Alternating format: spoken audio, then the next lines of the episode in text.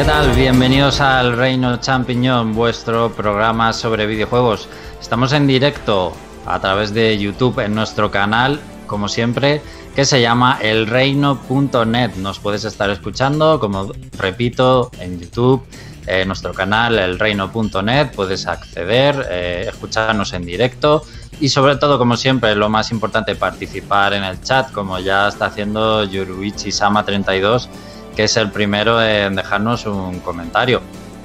Hoy tenemos que comentar muchas cosas. Vamos a hablar de un juego que para los cegueros es súper nostálgico y es que la semana pasada salió la cuarta entrega de Streets of Rage y ya vamos a analizarla y Félix eh, va a hablar sobre él y os adelanto que le ha gustado muchísimo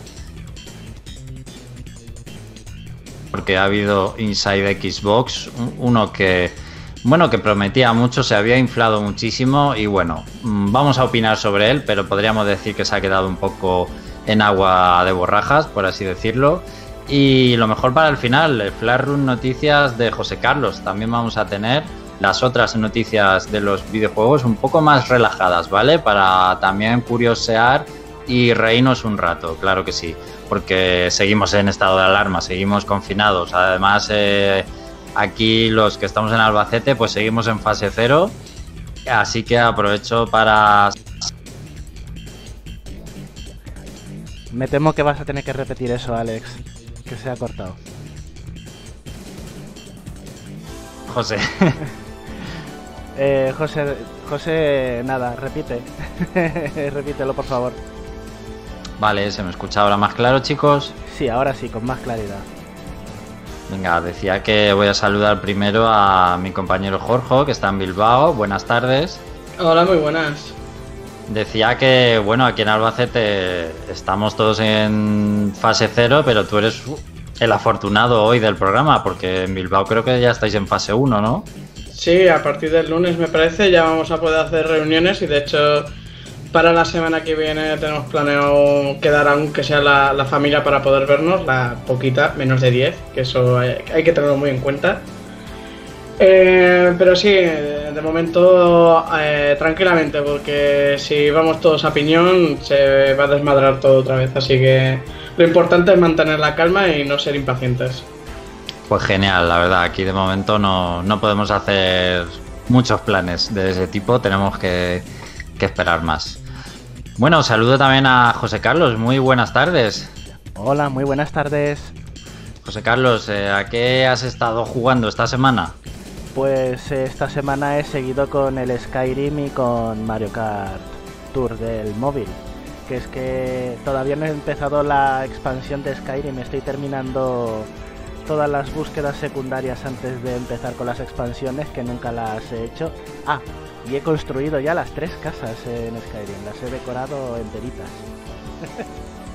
Y sigues con el Mario Kart, ¿eh? O sea, no te has caído de momento. No, no, no, la verdad es que no me ha fastidiado mucho lo de el pase este de oro que tiene, que es el único micropago así que parece más exigente, el que parece más necesario para jugar bien a Mario Kart, ¿no? Pero voy bastante bien y estoy teniendo bastante suerte con lo que me va saliendo de, de las tiradas gratuitas.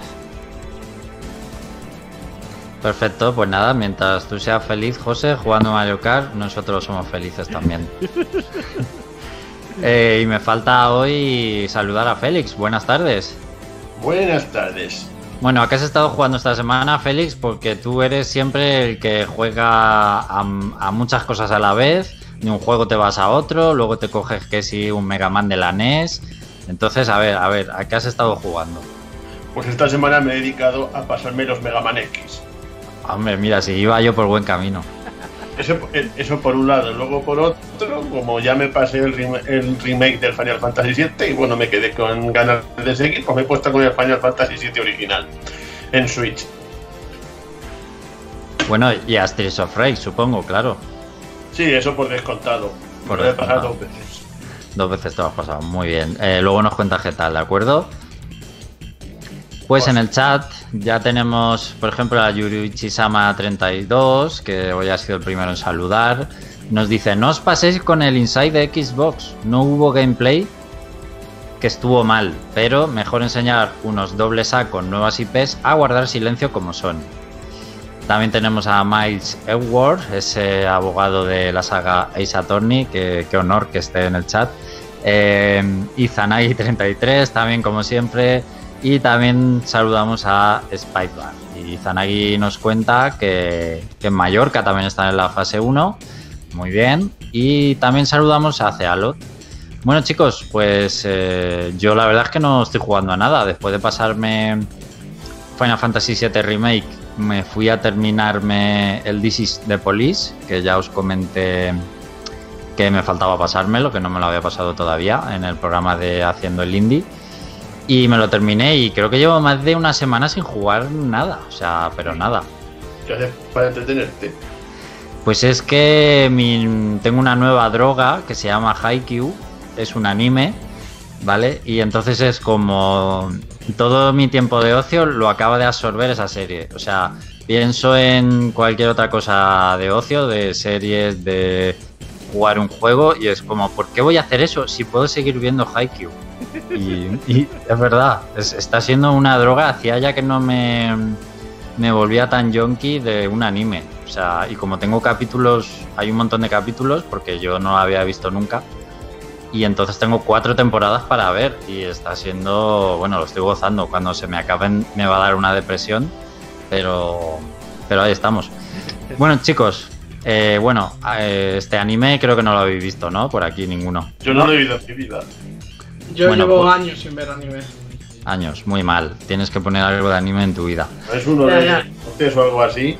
¿El qué? ¿Es uno de deportes o algo así? Ese sí, es de, es de voleibol, ¿vale? Y yo sé que decir, recomendar a alguien que no lo conoce y decirle, mm, vete este anime que es de voleibol, eh, suena como muy, muy poco atrayente de primeras, tengo que admitirlo, pero está cojonudo, de verdad. O sea, el anime está de 10 os lo tengo que decir. Muy por encima de la media de cualquier otro anime de deportes y tiene la calidad suficiente para gustar a cualquier persona con cualquier gusto. ¿Tiene incluso acción? ¿Incluso a qué? acción. Que tiene acción. A ver, acción. Pues acción de. Digo que igual lo ponen ahí en plan, en, plan son los, las, los partidos. No, no es, a ver, no es en plan Oliver y Benji con ataques o Inazuma Eleven. No es ese rollo de Inazuma Eleven ni Oliver y Benji de ataques con fuego y tal. O sea, es rollo realista, pero está flipante. O sea, y la animación es una pasada.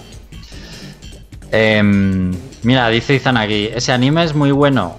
Me hizo emocionarme por el volei y eso, y eso que lo odio. Así que bueno, ahí os dejo la recomendación. Eso es lo que he estado haciendo yo esta semana, chicos. Em, pues nada, vamos a irnos ya a repasar la actualidad de la semana.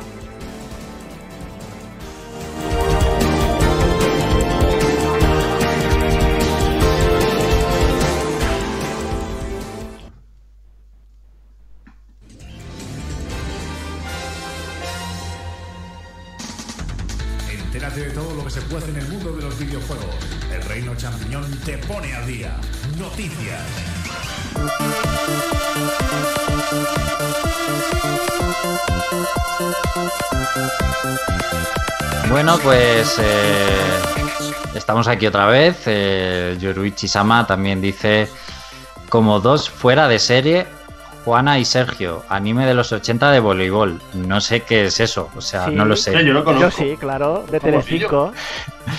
Buah, pues no, no me suenan nada, pero nada. Molaban un montón, sobre todo Juan y Sergio. Sí. Pues a lo mejor si lo busco ahora en Google unas imágenes me refresca la memoria, pero así de por el nombre es que no, no me suena nada. Bueno, chicos, vamos a empezar por el Inside de Xbox. Eh, la verdad es que se había alimentado muchísimo hype por esta, bueno, esta, ya no sé cómo llamarlo, evento. Conferencia no es. Mm, con Nintendo lo tenemos fácil porque le llamamos Nintendo Direct. Y ya es como un formato muy, muy, muy, reconocible, ¿no? Esto, bueno, Inside Xbox, son como los Nintendo Direct de, de Xbox, ¿no? se había formado un hype eh, terrible porque básicamente lo habían vendido como ve por primera vez cómo corren los juegos de la nueva generación en Xbox Series X y vamos a ver gameplay y gameplay de nueva generación y se va a ver el Assassin's Creed Valhalla de nueva generación y lo vas a ver en gameplay. Y bueno, sí, hubo muchísima expectativa y bueno, al final fue más una un insight centrado en third party, muchísimo third party eh, parece ser que los juegos First Party los van a dejar para otra entrega más en verano. Y al final, ¿qué vimos? Pues muchos juegos multiplataforma, eh, muy poco o casi nada exclusivo, muchos juegos intergeneracionales al final, que van a salir en esta generación en la siguiente. Y bueno, bastante humo, porque al final fue bastante tráiler. Eh, lo de Assassin's Creed lo comentaremos luego aparte, porque merece una mención aparte. lo que hicieron con el Assassin's Creed Valhalla fue vergonzoso. Y bueno, chicos, no sé qué pensáis, antes de adentrarnos con nombres y con juegos, en general, ¿qué os, qué os pareció esta Inside Xbox? A mí yo ni, la he visto, o sea, ni, sé que. Básicamente voy, a escuchar y luego opinar.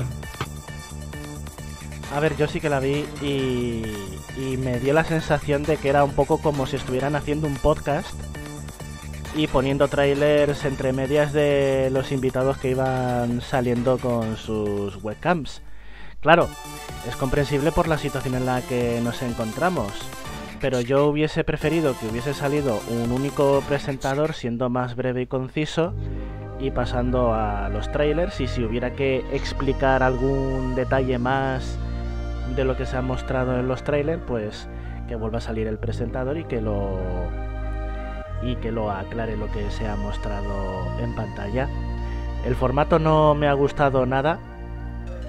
Eh, a ver si a ver si se aparte de lo evidente, ¿verdad? Pero creo que era como que se estaban guardando información que contar o el entusiasmo. No sé, me ha parecido una presentación muy amateur. Ha sido de un nivel muy amateur.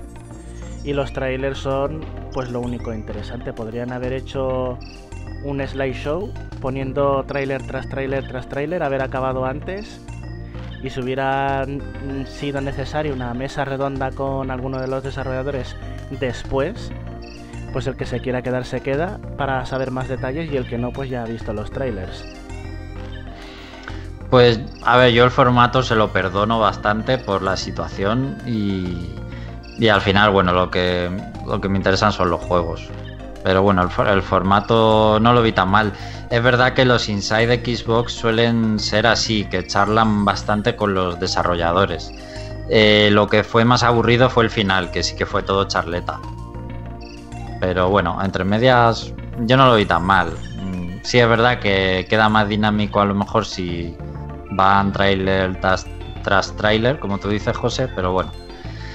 Mm, Félix, algo que comentar de así a nivel general. Porque yo veo que sí que sigue habiendo el mismo problema de siempre, que no tienen nada propio y mientras no ofrezcan algo propio que sea interesante, por mí que se vaya que se vaya a free puñetas Xbox. Bueno, bueno, a ver que, cómo queda la cosa cuando salgan cuando salgan las consolas y los juegos. Bueno, pues mm, voy a empezar primero con un grupo de juegos que los voy a mencionar de seguido, que son quizá los, los menos interesantes, menos importantes o que son directamente multiplataforma y luego haré un, vamos a hacer un segundo bloque con los juegos que quizá fueron más interesantes y también fueron anuncios porque nunca se habían visto, entonces tienen más chicha. Entonces empiezo un poco con los eh, menos relevantes, siempre para mí, claro, que no se me eche tampoco nadie encima. Pero bueno, pudimos ver el, el Dirt 5, la quinta entrega de esta saga de, coches, eh, que al final, bueno, vimos un tráiler, el juego va a ser multiplataforma para todos los sistemas, menos Switch, y llegará con el Smart Delivery. Esto, Smart Delivery, lo voy a decir ahora porque lo vamos a mencionar mucho y estuvo muy presente. Pues es esa funcionalidad que, va a tener eh, Xbox Series X y es que si tú compras el juego para Xbox One, eh, se te actualizará gratuitamente optimizada la versión para Xbox Series X cuando tengas la Series X, claro. O sea, esto tiene que ser primero que seas usuario de Xbox One, que tengas la consola y compres el juego para la One y que luego te compres la Series X y gratuitamente se te, se te va a parchar optimizado para esa versión, ¿de acuerdo? Luego vimos eh, también un juego Systemic eh, Reaction. Eh, es un first person shooter cooperativo donde básicamente va de cazar dinosaurios. este va a salir para PC y para Series X. También vimos Call of the Sea. Este juego fue interesante porque es el debut madrileño de un estudio debut madrileño, no, mal dicho, de, debut de un estudio madrileño, ¿vale? Out of the Blue, eh, su primer juego es una aventura en primera persona ambientada en una, en una isla del Pacífico que bueno, va a salir en PC, también en Xbox One y en Series X. También vimos eh, Chorus, o, porque supongo que se pronuncia Chorus, José Carlos. Sí. Eh, es un shooter espacial, básicamente un juego de pilotar una nave y de tiros. llega el año que viene, en 2021, ¿de acuerdo? pero va a ser multiplataforma, PlayStation 4, PlayStation 5, One, Series, X, eh, también incluso para Stadia, por supuesto para Xbox pues será Smart Delivery. También vimos que fue el primero que vimos de la, del Inside, el Bright Memory Infinite. Eh, esto hicieron bien en que fuera el primero porque la verdad es que lucía espectacular y creo que fue un poco como eh, para, para, sorprender, ¿no? Para decir, mirar lo que podemos ver en la nueva generación. Eh, pero luego al final creo que fue el único juego que lució así más los gráficos y lo pusieron al primero por eso.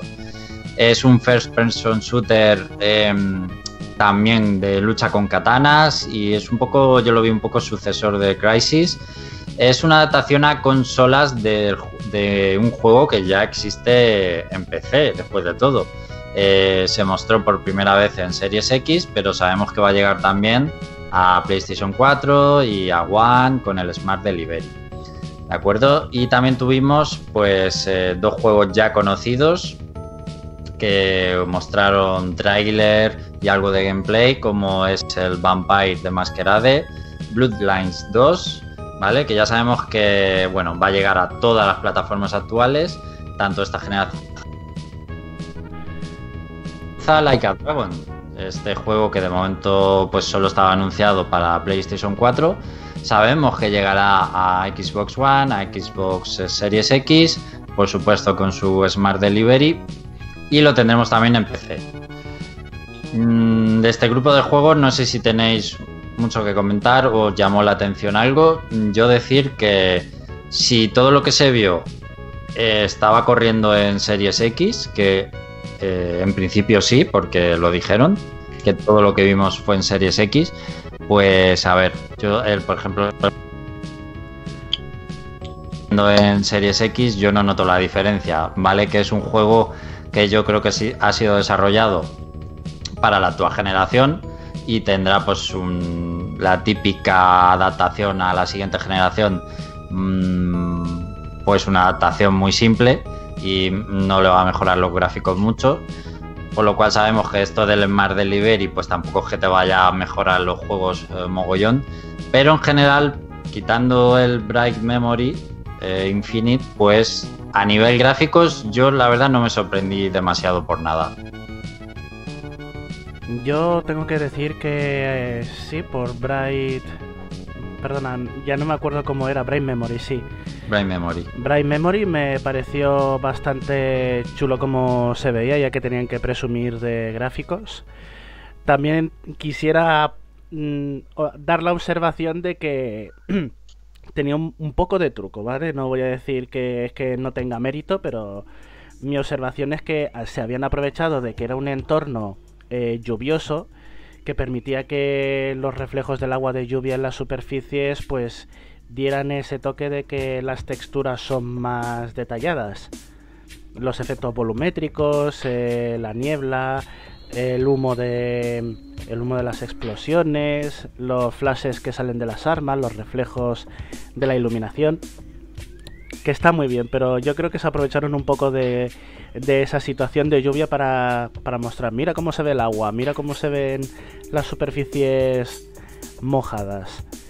Lo que sí que me llamó la atención eh, fue el Chorus. A mí fue de estos juegos que hemos mencionado el Chorus me parece mm, genial que se apueste por, por los shooters de naves espaciales para ver si pueden darles un poquito más de vidilla, que no se queden ahí en juegos así anecdóticos. Y lucía, mm, lucía muy bien todo lo que eran los elementos que se mostraban en pantalla del espacio, las estaciones. Y también tengo que decir que me, que me pareció un poco genérico el Call of the Sea. No quiero menospreciar al estudio, sobre todo siendo de aquí, un estudio patrio, pero que era. Mm, lucía como muy intergeneracional. Era como que se queda mm, exprimiendo bien la actual generación, pero que no es. Mm, no es el mejor ejemplo para mostrar la futura generación. No, pero eso, lo de intergeneracional, yo creo que es un poco con todos, con casi todos los que mostraron, ¿no? A mí Chorus no me ha dado esa sensación, a mí Chorus me ha parecido un poco más avanzado de lo que se puede mostrar esta generación. Sobre mm. todo en, en, materia de rendimiento, de fluidez del, del juego. Sí, también fue uno de los que se vieron más chulos. Bueno, de Félix, Jorge. Yo no, no tengo mucho que opinar sobre estos juegos. No os llamó nada la atención. ¿Y a ti, Jorge? Yo he mirado un par de trailers y la verdad es que está bien, no, no tiene... No tiene, no sé, el de, por ejemplo, el de la tía está con el, con el láser y, y la metralleta con la lluvia, lo que dice pinta, pinta bien, pero no sé, tampoco es que me impresiona demasiado. Vale, pues vamos con el con el segundo grupo de juegos, chicos. Eh, antes, pues hago un, pequeño update de lo que dicen en el chat. Eh, Yoruichi Sama dice que los juegos demasiado oscuros todos, menos el del estudio español y el Diablo Cyberpunk me llamó la atención. Mm, eso es verdad, es algo que mientras veía el Inside yo también lo opinaba, que eran como juegos todos súper oscuros y mm, temática muy adulta, claro, era como mirar cuántos juegos estamos haciendo, son todos súper adultos y cero infantil, era casi como una llamada de atención eh, sobre eso.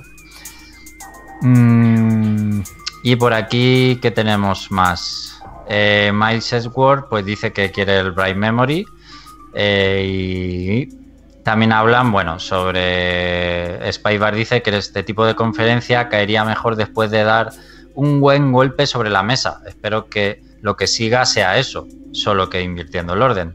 Y bueno, también están comentando, como comenta Cealot, eh, que incluso la gente de Xbox ha comentado eh, recientemente después del evento que quizá generaron como mucha expectación y que lo podían haber hecho mejor. Y es verdad, porque el, vídeo en el canal oficial de Xbox, o sea, tiene una cantidad de dislikes enorme y el chat de cuando estaba en directo, el chat online, la mitad de los comentarios eran dislike, o sea, todo el mundo poniendo dislike. Que bueno, esto ya sabemos cómo funciona y, al final había mucha gente de muchos fans de Sony devolviendo eh, la rabieta a lo mejor por las filtraciones de las sofás, pero si tuviera que dar un like o un dislike al Inside Xbox, yo también le daría un dislike, o sea, tengo, que decirlo. Bueno, vamos con juegos que fueron los más anunciaron y lo vimos por primera vez. Es el caso de Scarlet Nexus de Bandai Namco y lo hace el equipo de gente que hace los Tales of. es un juego que llamó bastante la atención, es una acción RPG Eh, va a ser también intergeneracional, será multiplataforma y tendrá su Smart Delivery. Y bueno, este juego yo lo vi, aparte de que lo sacaron por, por ocupar el, el nicho de mercado japonés y decir, mira, que, que seguimos teniendo juegos que son de, tipo japonés, que parece que es algo que ha perdido mucho el Xbox. Eh, a mí me pareció como un juego de Platinum, de movimiento, así con acción muy rápida, unas mecánicas de juego originales. Pero bueno, más allá de, ese concepto, no tengo muy claro si, si, me interesa como para jugarlo. Eh, José Carlos, ¿a, ¿a ti qué te pareció este juego?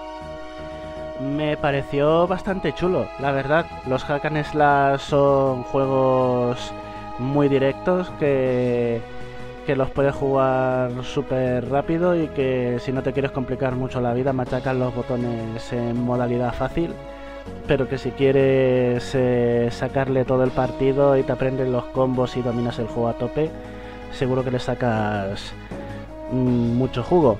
También me pareció súper súper bien que lo mostraran porque es como una declaración de intenciones sobre cómo se pueden ver juegos de, de estética de estética anime. anime en cuando se les da mucha mucha potencia y mucha fluidez. Yo cuando vi partes del tráiler dije, ¿cómo se vería Astral Chain como si se portease a, a la Xbox Series, a la Series X? Y estaba pensando pues que se me caería la baba, o sea que se le podría exprimir muchísimo, se le podría sacar muchísimo partido a la estética porque no es eh, la que más exige a nivel de texturas y a nivel de de nivel de detalle de los modelos de los personajes y podrías hacer mundos grandísimos y enemigos eh, gigantescos como lo que se han mostrado en el tráiler. Así que yo creo que si tanto esta como Play 5 eh, pueden superarse más porque estamos viendo lo que es el principio del ciclo de vida de Series X. Mm. Pues mmm, podríamos tener unos auténticos juegazos. Otra cosa es que se atrevan a hacerlos. Yo es que por los gráficos no, no me van a vender nada. O sea, uf, soy muy. No sé, no me, no me sorprendo. Por ejemplo, yo no me sorprendí viendo este juego en, el, en, lo técnico, al menos. Lo vi como, pues sí, se ve bien, pero tampoco lo he visto un salto muy exagerado. Estos juegos que me están gustando realmente son porque van fluidos. Ya te he dicho que el Mm. Chorus eh, iba sub- más fino que la seda y este, y este igual.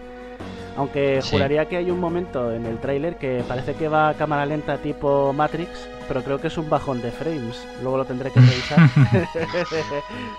pero sí, está muy bien. También Bueno, es- un comentario en general para todos los trailers y es que sí que se ven fluidos, se ven a 60 FPS en YouTube, pero yo creo que deberían de habilitar una forma de descargar los trailers como se hacía antes y verlos en con un poco más de calidad porque cuando paras un vídeo de estos, aunque sea a 1080p o a 4K, todavía ves artefactos de que YouTube te comprime un poco la calidad.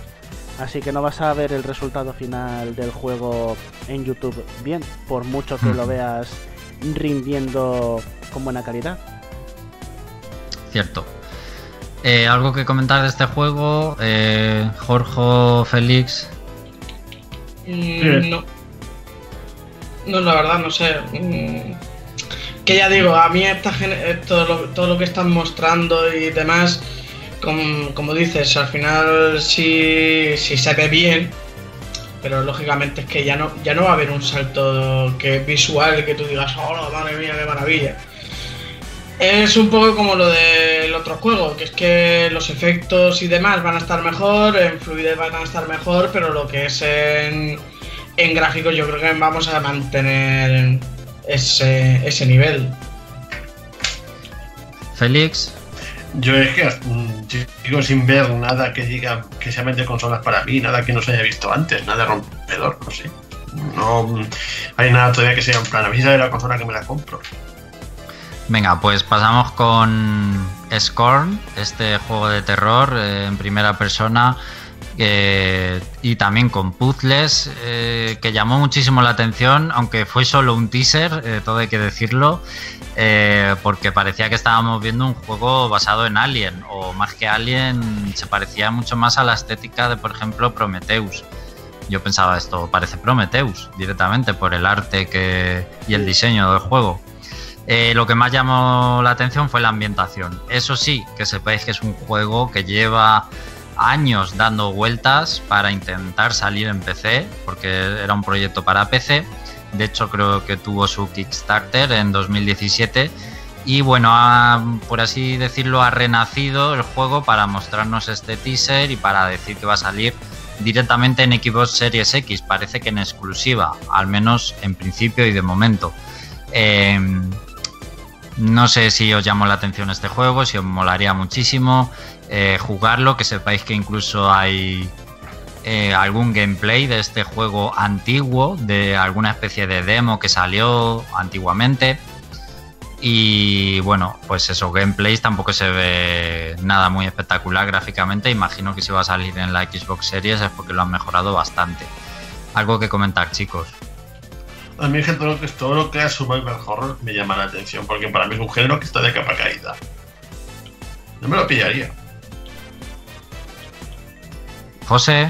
Eh, yo es que ya sabéis que soy bastante miedoso y de hecho el trailer lo he tenido que pausar un par de veces y adelantar un poco la vista previa por si saltaba algún bicho en pantalla, ¿sabes? Pues no, no pasa nada, ¿no? No pasa no, nada. Lo, lo vi, algún, algún screamer así. Claro, no, no, no, a mí yo llevo años comiéndome screamers y no me la van a volver a zampar nunca jamás. Prefiero pausar cinco veces un vídeo siniestro para que me pille a medias el screamer, ¿vale? Pero así pues nunca vas a, pero así nunca vas a ser valiente, José. Tienes que, tienes que afrontar tus miedos. ¿Quién es, quién es más valiente? ¿El, ¿El, que se caga de miedo y se esconde para evitar los miedos? o, o, lo que dices tú? Bueno, bueno. ¿Qué, dices? No me ha salido la gracia bien, lo siento, eh, no he improvisado bien la, el chiste. Bueno, la, pero quiero decir... la lógica regular. Sí, lógica regular. Que lo que quería decir es que la estética es súper chula. Que yo me he visto las películas de Alien a pesar de mi reputación de miedoso. Y también me ha recordado a eso pues a ver cómo es el, gameplay final de este juego, porque ver un, un vídeo antiguo pues puede ser indicativo de por dónde van los tiros, pero puede que no termine siendo exactamente lo mismo. Quién sabe. Mm. Habrá que ver más. Pues si Félix decía que el survival horror está de capa caída, pues precisamente se anunció el juego que viene a coger pues el trono del survival horror o eso pretende, que fue The Medium. De hecho, creo que este fue el juego que más se habló en redes sociales de él eh, y el que, bueno, el más hablado, el más comentado. Eh, desarrollado por Bluebird Team, que puede que no os diga nada, pero son auténticos expertos en juegos de terror y survival horror. Han desarrollado las dos entregas de Layers of Fear y también el Observer y el Blade Witch, eh, que de hecho pues son juegos mm, con muy buenas valoraciones, son juegos, bueno, el Observer de hecho es un juego bastante aclamado, los Layers of Fear también, eh, son realmente exponentes del survival horror en los últimos años considerados, mm, podríamos decir, indies, desde luego triple A no son.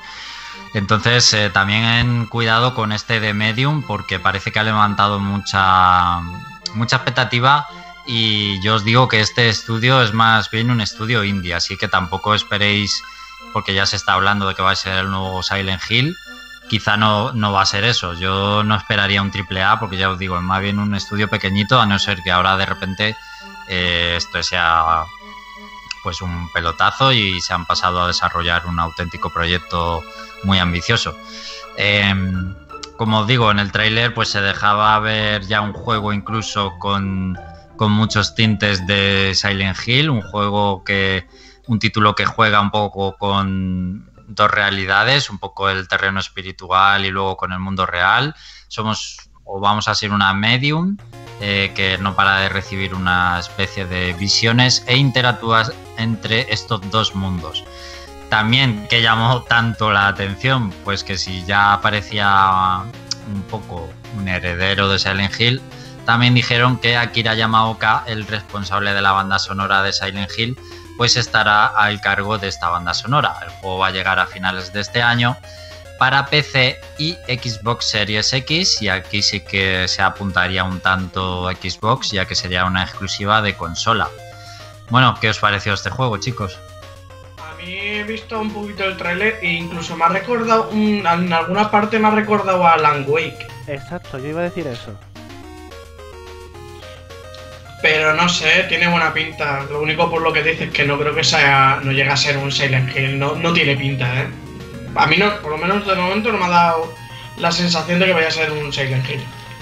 Por el tema de que igual cambia la ciudad y todo eso, pero por la estética y demás no, no, no creo.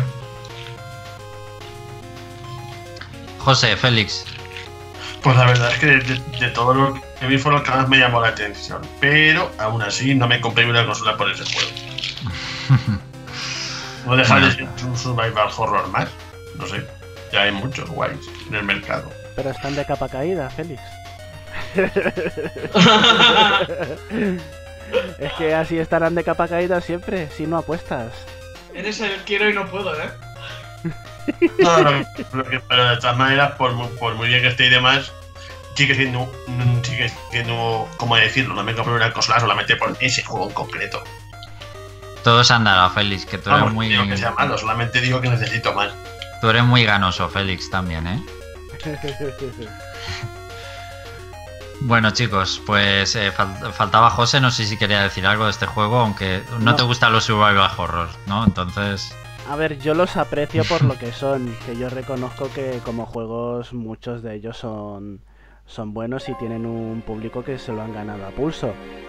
Pero a mí me dan miedo y no quiero pasar miedo con un juego de miedo. Él los ve, ve un gameplay en YouTube agarrándole la mano a Pablo, para que no se asuste.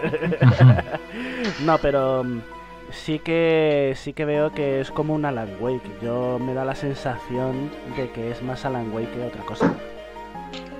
yo creo que sí. Sin, sin audio también, sí, sí. ¿No se me oye? ¿Se me oye ahora? Ahora sí. Venga. Em, que sin llegar a ser un triple A, creo que sí puede ser un pelotazo porque, o sea, los juegos que han hecho esta gente, eh, o sea, que son muy buenos. Sea, y si ahora eh, con este juego y acaban de tener una visibilidad enorme gracias al Inside Xbox, va a estar mucha gente pendiente de este juego ya. Y si sale bien, creo que puede ser un pelotazo y que ya veremos. Ojalá salga genial y, y bueno, estemos ante un pues un juego de nueva generación que realmente valga la pena jugar. Y terminamos con la broma, la broma de Assassin's Creed Valhalla, porque fue una broma lo que pasó con este juego. Eh, fue indignante ver cómo repetían varias veces que íbamos a ver gameplay. O sea, que todavía no entiendo, eh, se no sé, es que se pensaban que somos gilipollas o que, que todavía no entiendo y de hecho si vais al, al vídeo en YouTube, el título del vídeo pone gameplay todavía. No, es game. Y luego que le des al play. Sí. O sea, al final fue un tráiler que sí, estaba hecho con el motor del juego, pero es que eran todo escenas, escenas de motor con el juego, nadie vio gameplay. O sea, indignante, yo creo que. Y además lo dejaron para el final, como diciendo, oh, eh, venga, hemo- hemos dejado lo mejor. Y yo creo que es lo que más hate levantó al final de- del todo Inside Xbox. Fue esto: indignación, por decir, pero ¿dónde está el gameplay? Y o sea, de hecho, te vas a los comentarios en YouTube y es todo hablando sobre eso y sobre qué cojones es esto. O sea, que como decían en Twitter, que ya han sido muy valientes y han demostrado tener dos pares de cojones en lanzar un vídeo que pone gameplay y, no enseña gameplay. Eso es, eso es valor. Eso es coraje. Auténtico vikingo. Exactamente. Hicieron una vikingada. Es que, es que fíjate, el juego es tan bueno que hasta el propio gameplay, el, el propio gameplay parece una cinemática. Que no lo habéis pillado. Con lo fácil que es llamar las cosas por su nombre y no engañar a la gente, de verdad. O sea, tú, tú ves que está ahí moviéndose el brazo, no sé qué. No, no, pero es que hay una persona detrás que está pulsando botones para que mueva ese brazo y esas articulaciones. Fue un poco vende humo, realmente. O sea, sobre todo lo de este Assassin's Creed fue, fue muy vende humo porque em, promocionaban la, este Inside diciendo que íbamos a ver el gameplay, por favor, ver el Inside de Xbox, que es que vamos a ver gameplay del Assassin's Creed Valhalla. Oye, que es que luego eh, los Xboxers son los primeros que acusan a Sony de, de vender humo y aquí se marcaron, pero la fumada del siglo. Que Ubisoft no, no le quitamos la parte de culpa también, ¿eh? Pero, pero tela, ¿eh? Fue una, vamos, eh, vende humo total, eh, solo para, solo para ganar clics y luego no vimos nada de nada. Prácticamente lo- un concepto similar al que ya habíamos visto en el tráiler del anuncio la semana pasada. No sé si queréis comentar algo más, chicos, de todo el Xbox Inside o Inside Xbox, a modo de resumen, a modo de lo que queráis, a modo de si la nueva generación que le den por culo o os ¿Puedo parece una mierda.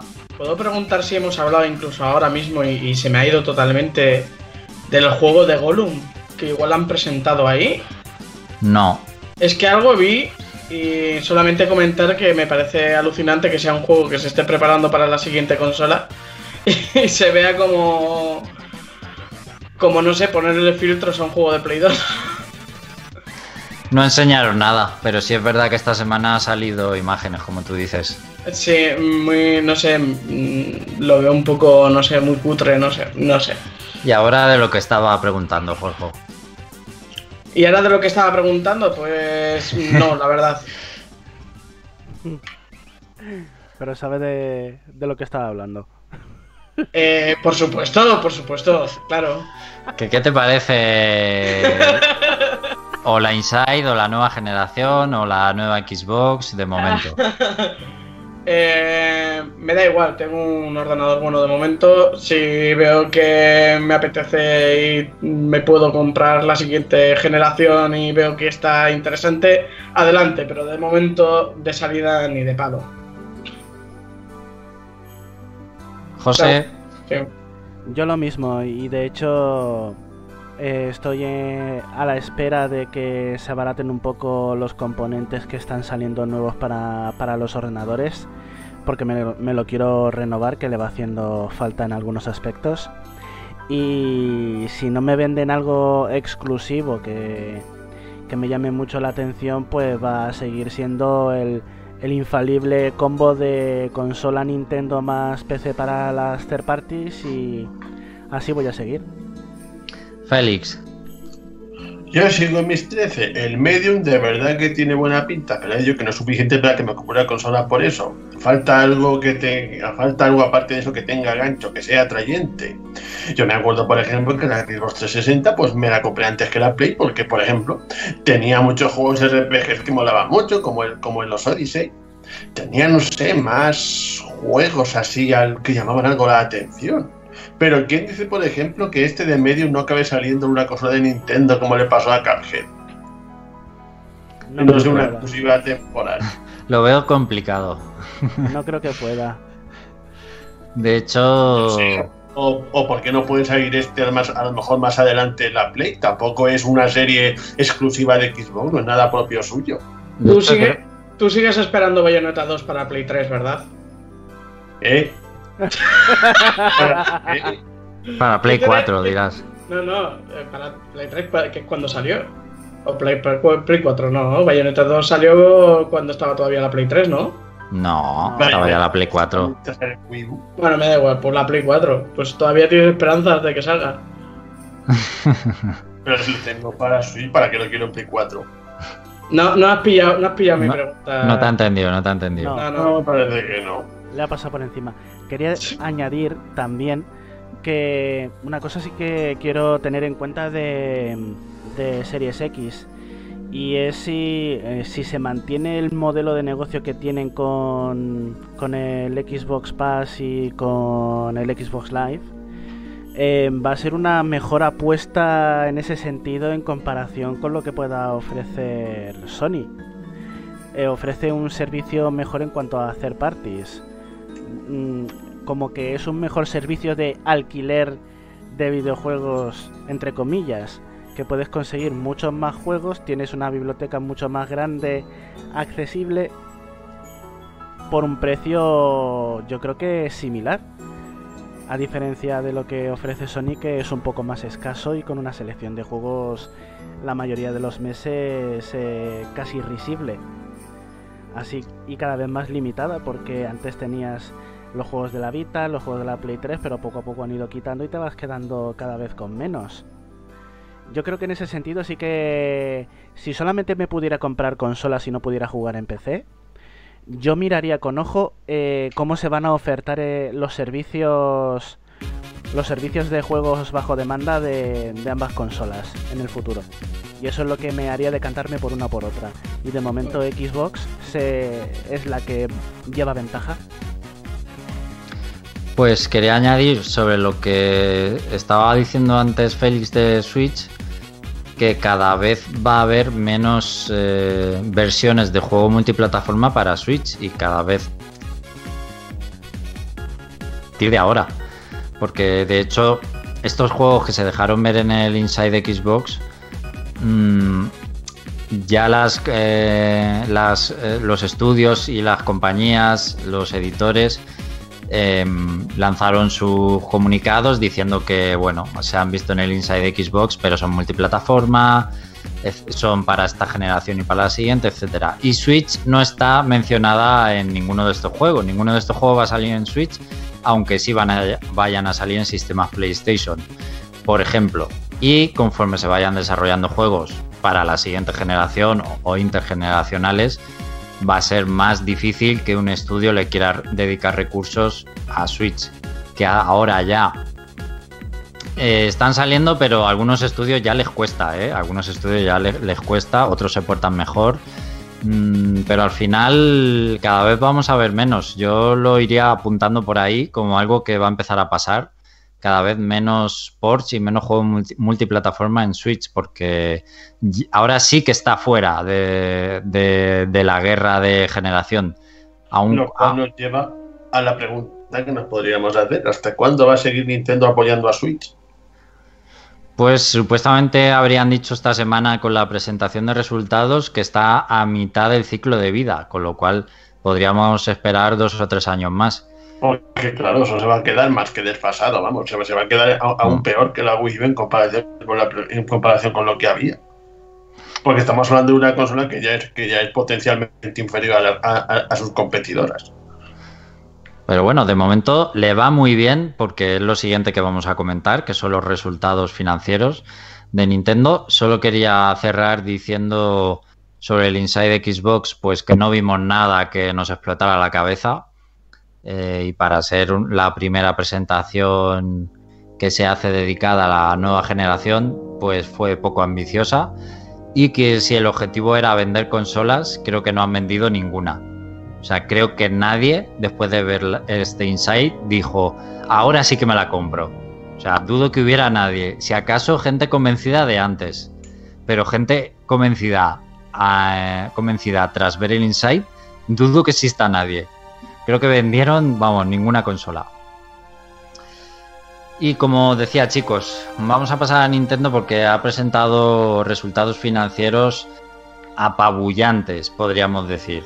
O sea, sobre todo cuando, vamos a hablar de Animal Crossing, es que, vamos, eh, son bestiales lo que ha hecho Animal Crossing en ventas en tan poco tiempo eh, en el mercado.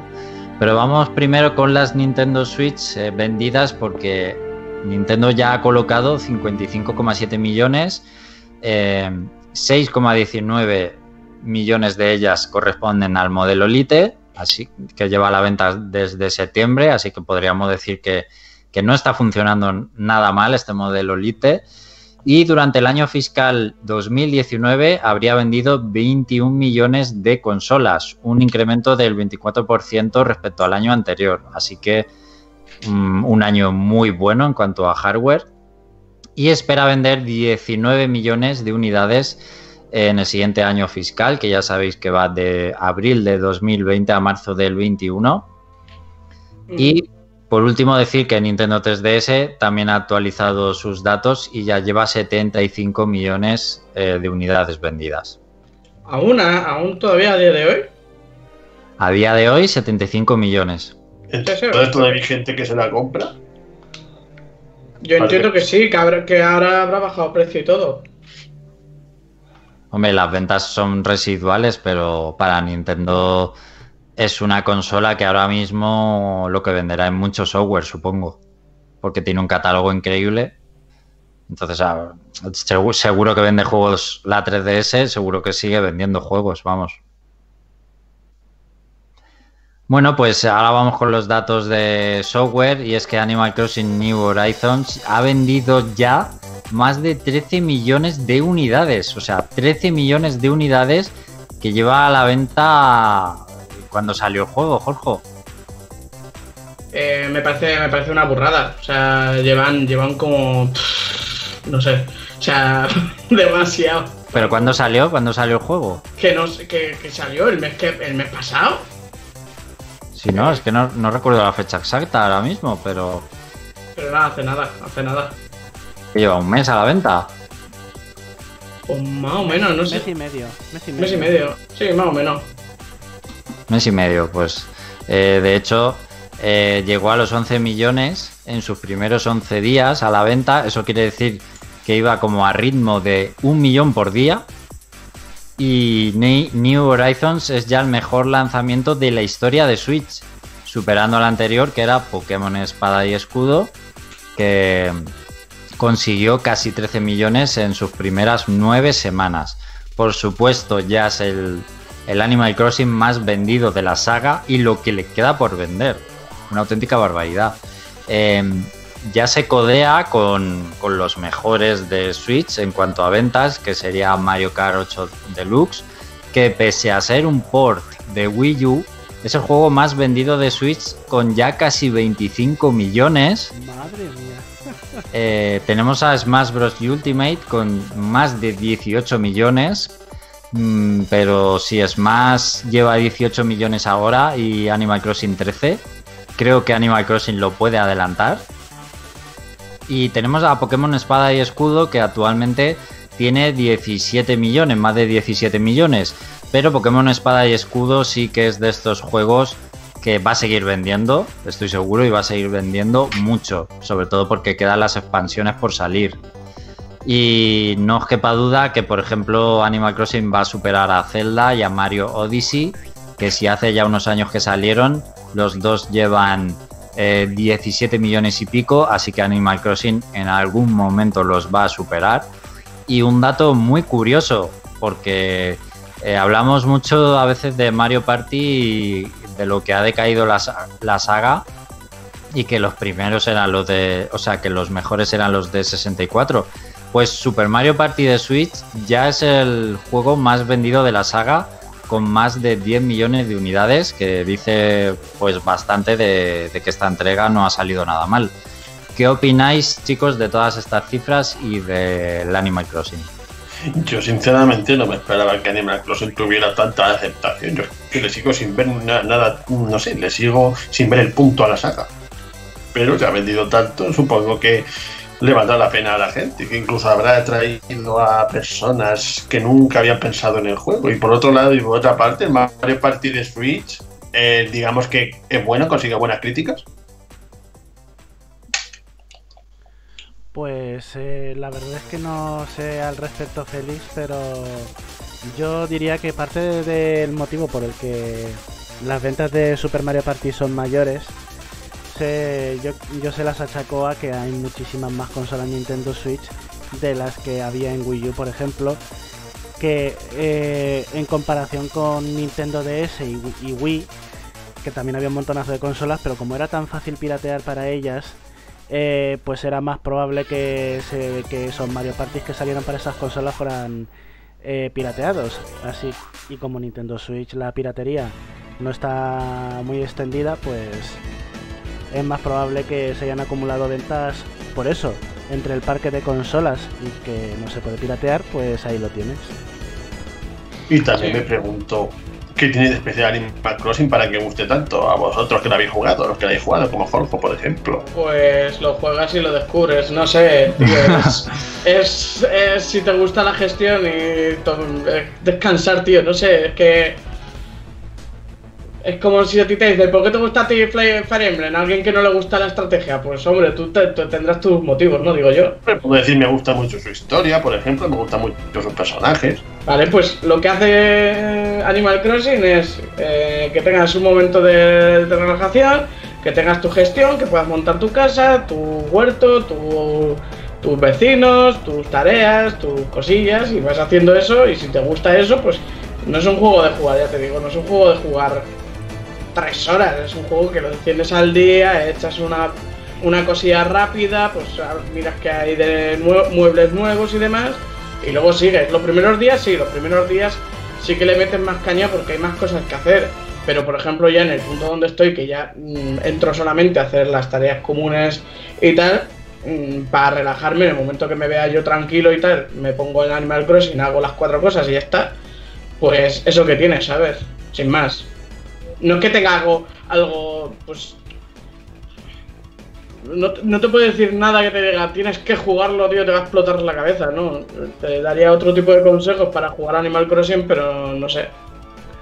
Animal Crossing es como una, una experiencia personal, es algo que es más para ti como mm, como que no es que quieres completar el juego, terminar la historia, salvar el mundo, es, es más transportarte tú. Es uno de esos juegos evocativos que son más para que te.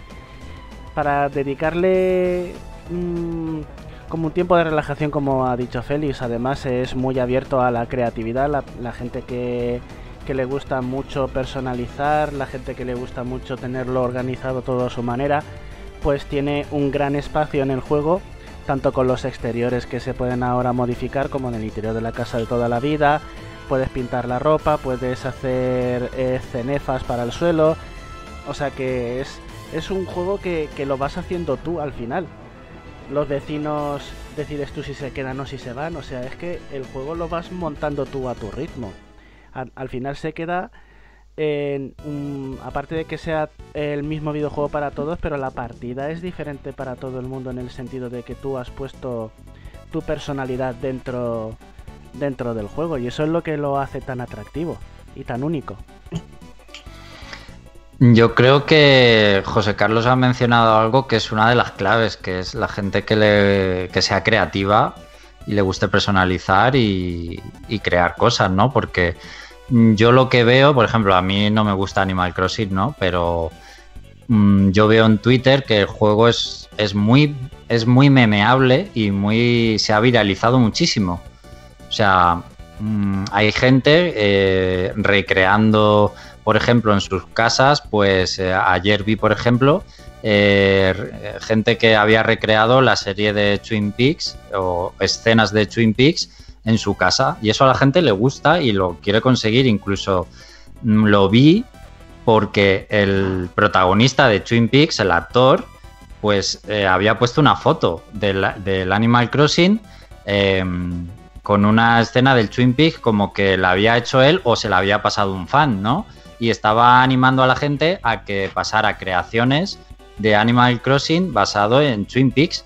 O sea, y eso es solo como la punta del iceberg, porque eso está pasando con series, con animes, con otros juegos. De No More Heroes también he visto mucha gente eh, recreando los personajes en Animal Crossing. O sea que se está haciendo la publicidad del juego se la está haciendo los usuarios a Nintendo. O sea, Nintendo casi no tiene que hacerle publicidad. La gente en redes sociales es un juego que, mm, que le gusta mucho compartir las creaciones. Y, o sea, para mí es un juego que, que ya tiene como estandartes el que es muy memeable porque la gente comparte situaciones graciosas y cosas que le han pasado en el juego que son muy cachondas Y luego lo de eh, lo de la creación, que la gente, pues eso, está intentando. Eh, fijaos que, el actor este de Twin Peaks, que es famosísimo, haya tuiteado sobre Animal Crossing. O sea, eh, ¿tú sabes la publicidad que le da eso al juego? Por eso mucha gente se lo está comprando, porque a lo mejor no ha jugado el Animal Crossing en su vida. De hecho, seguro que de esos 13 millones que ha vendido Animal Crossing, más de la mitad nunca había jugado a la saga, seguramente. Es un juego con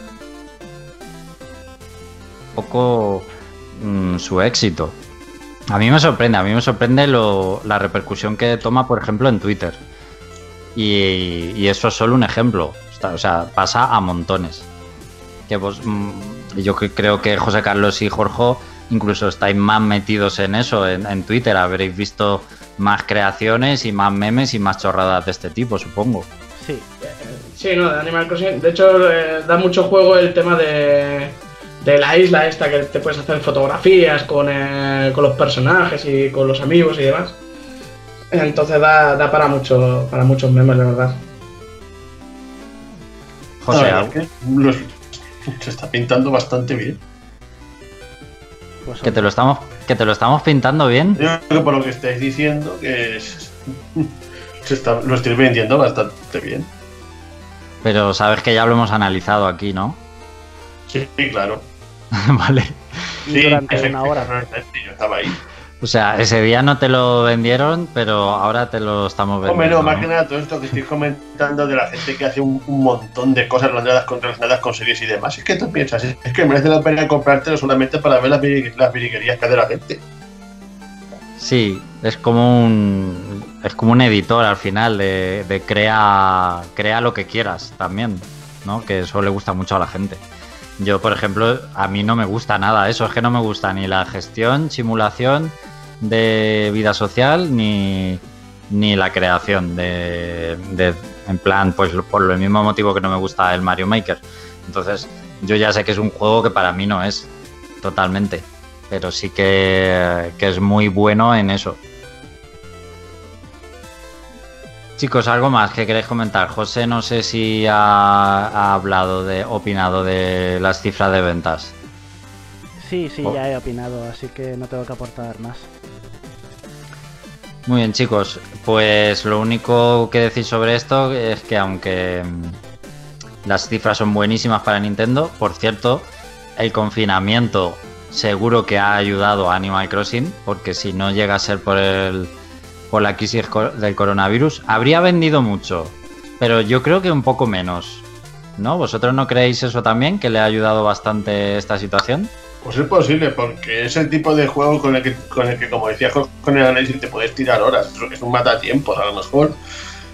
En ese sentido, si, si no hubiera sido por el coronavirus, la gente habría jugado a otros juegos. Pero como, hay- pero como tenemos tanto tiempo, pues qué mejor que usar un juego que nos permita distraernos y consumir mucho tiempo a la vez. Y además que es muy optimista. Es que también tengo que destacar lo alegre y optimista que es el juego. Es, eh, es visitar los pueblos de Heidi. Es que más alegre y más tranquilo no puede ser. Es que justo ha salido a la venta con, con la crisis de coronavirus en todo el mundo. O sea que eh, ventas digitales ya habrá tenido una burrada y luego que era como el juego ideal para, para mucha gente para pasar estos días. Pero a pesar de esto, como, como digo, tan positivo, la realidad es que no tenemos nada de Nintendo que vaya a salir, no hay nada anunciado, no hay ningún juego con fecha, solo sabemos que va a salir el Xenoblade Chronicles a final de mes, ha salido Animal Crossing y ha salido el Pokémon Mundo Misterioso, chicos. Pero nada más, yo me siento súper huérfano por parte de Nintendo porque estos tres juegos no me interesan ni me los voy a comprar, pero es que el resto del año no tenemos nada y el Nintendo Direct, bueno, eh, no sabemos ya ni cuándo esperarlo. No sé Claro, si es es el problema. Que es el problema, no hay nada rompedor, no hay nada interesante. No sabemos nada de ese supuesto Metroid Prime 4. No, no intentan resucitar ninguna, ninguna IP. Dicen, eh, hay rumores de que van a sacar un montón de juegos de Mario, pero no han dicho nada. Es que es en plan una, una persona ahora que se ha jugado todo y dice, ¿a qué juego ahora? ¿Qué hago con mi Switch? Claro. No, yo me siento un poco así. De decir, pero si es que que va a sacar Nintendo, que quiera jugar, pero es que no, ¿dónde están los juegos? Que parece que, que ahora se está nutriendo en, en, en, esos juegos como Animal Crossing, Mario Maker, que es en plan de crear cosas, de dejar, de, dejar a los jugadores que hagan cosas en vez de crear contenido ellos. Van a tirar mucho de las expansiones de Pokémon y de los personajes del Smash. Pero, ¿dónde está el Breath of the Wild 2, Bayonetta 3 y Metroid Prime 4?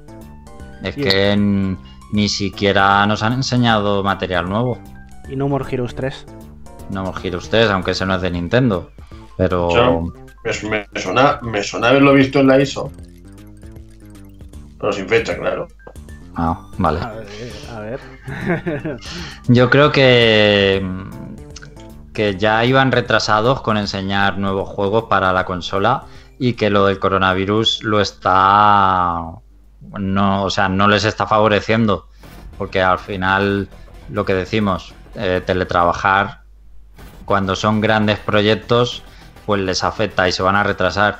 em, y se va a ver afectado. Y de hecho, encadeno con unas declaraciones de Phil Spencer eh, que dice que la consola Xbox Series X va a llegar seguro a final de año, pero que con los juegos mmm, deberíamos rebajar las expectativas porque con la crisis del coronavirus los desarrollos se van a retrasar. Entonces, mmm, yo creo que le va a pasar un poco a todas, a Sony también, a Nintendo le está pasando seguro, a Microsoft ya lo ha admitido, que los juegos van a llegar, pero yo creo que se van a ir retrasando todos un poco.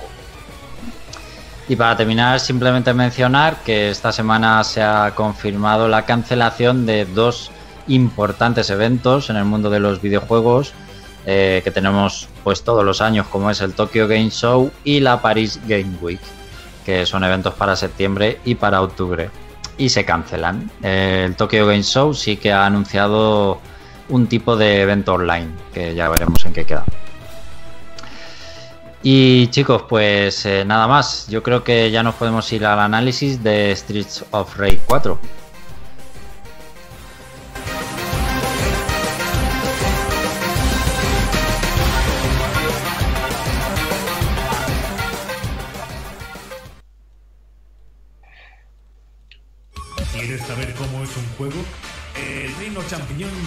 Exprime a fondo. Escucha nuestro punto de vista. Análisis.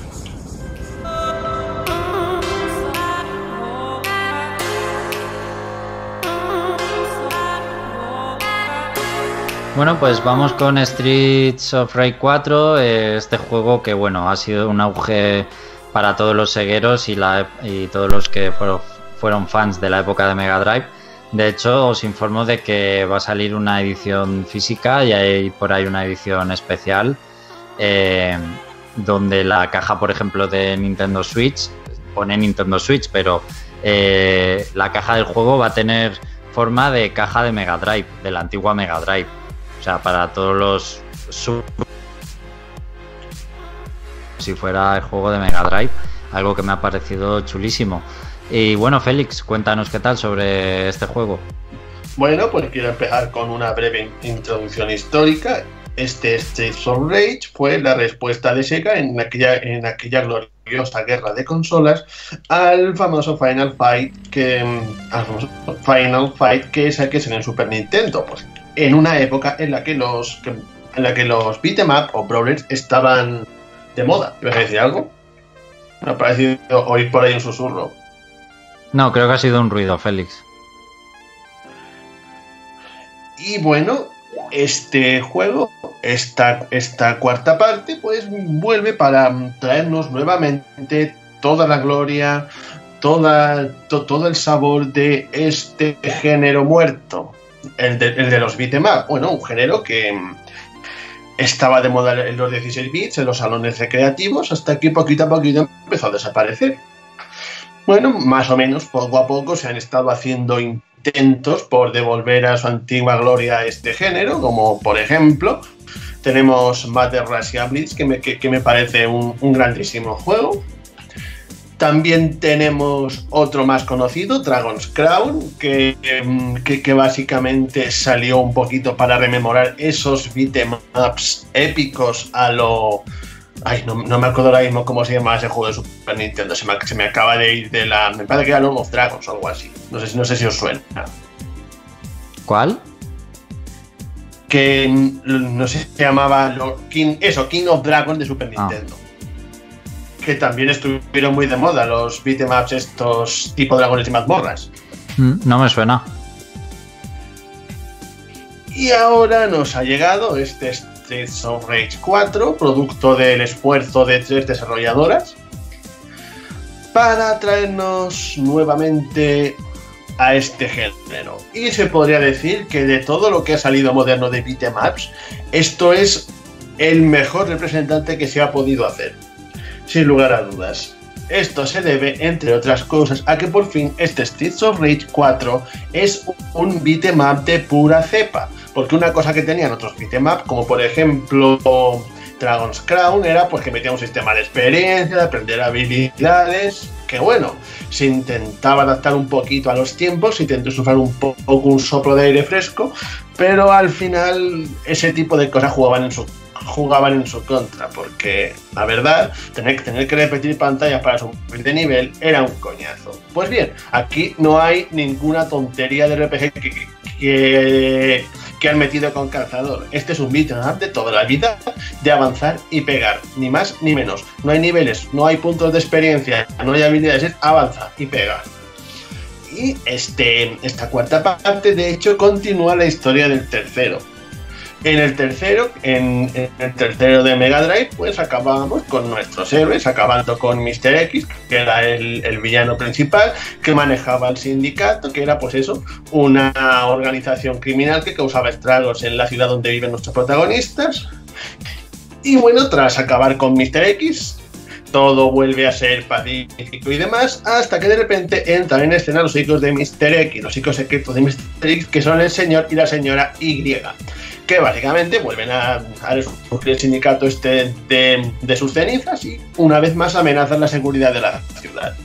Y ahora nuestros héroes pues básicamente tendrán que volver a enfrentarse al sindicato. En esta cuarta parte vuelven dos, los dos veteranos más conocidos de la saga, que son Axel y Blaze, a los cuales se, les unen dos personajes nuevos y, bueno, uno secreto que nos encontraremos conforme vayamos avanzando en el juego.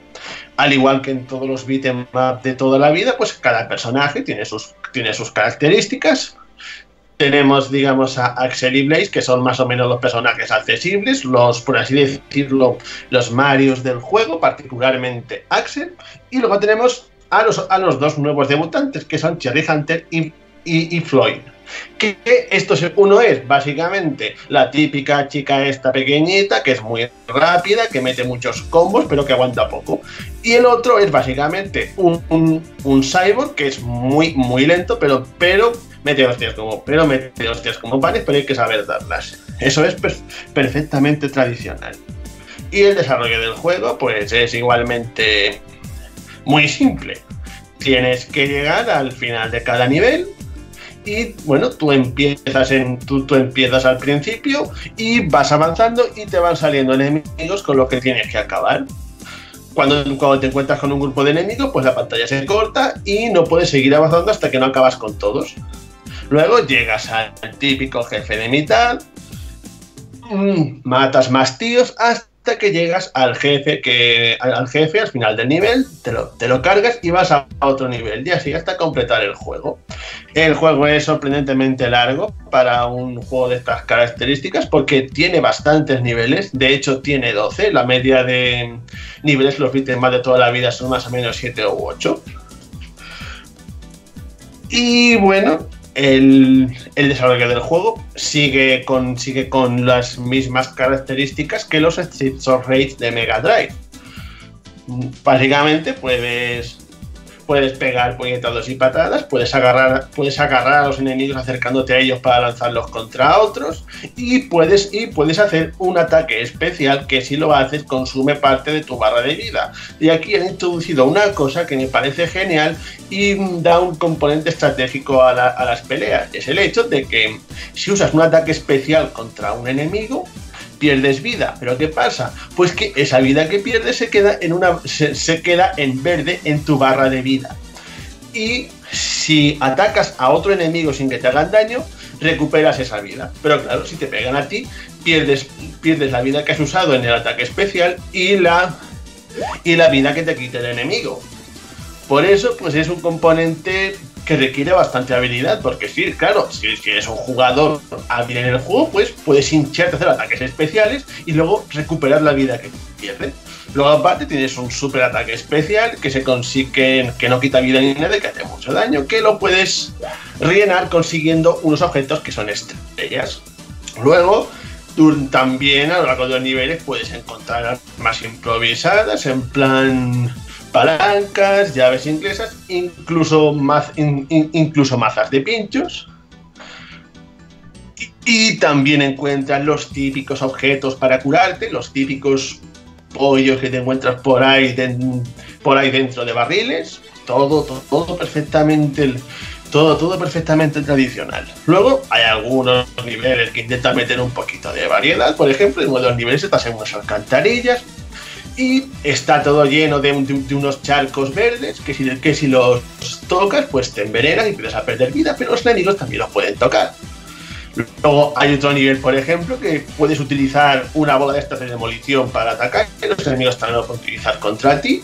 Y bueno, también otra cosa de la que merece la pena hablar es básicamente de los jefes finales, que para mí es lo mejor del juego.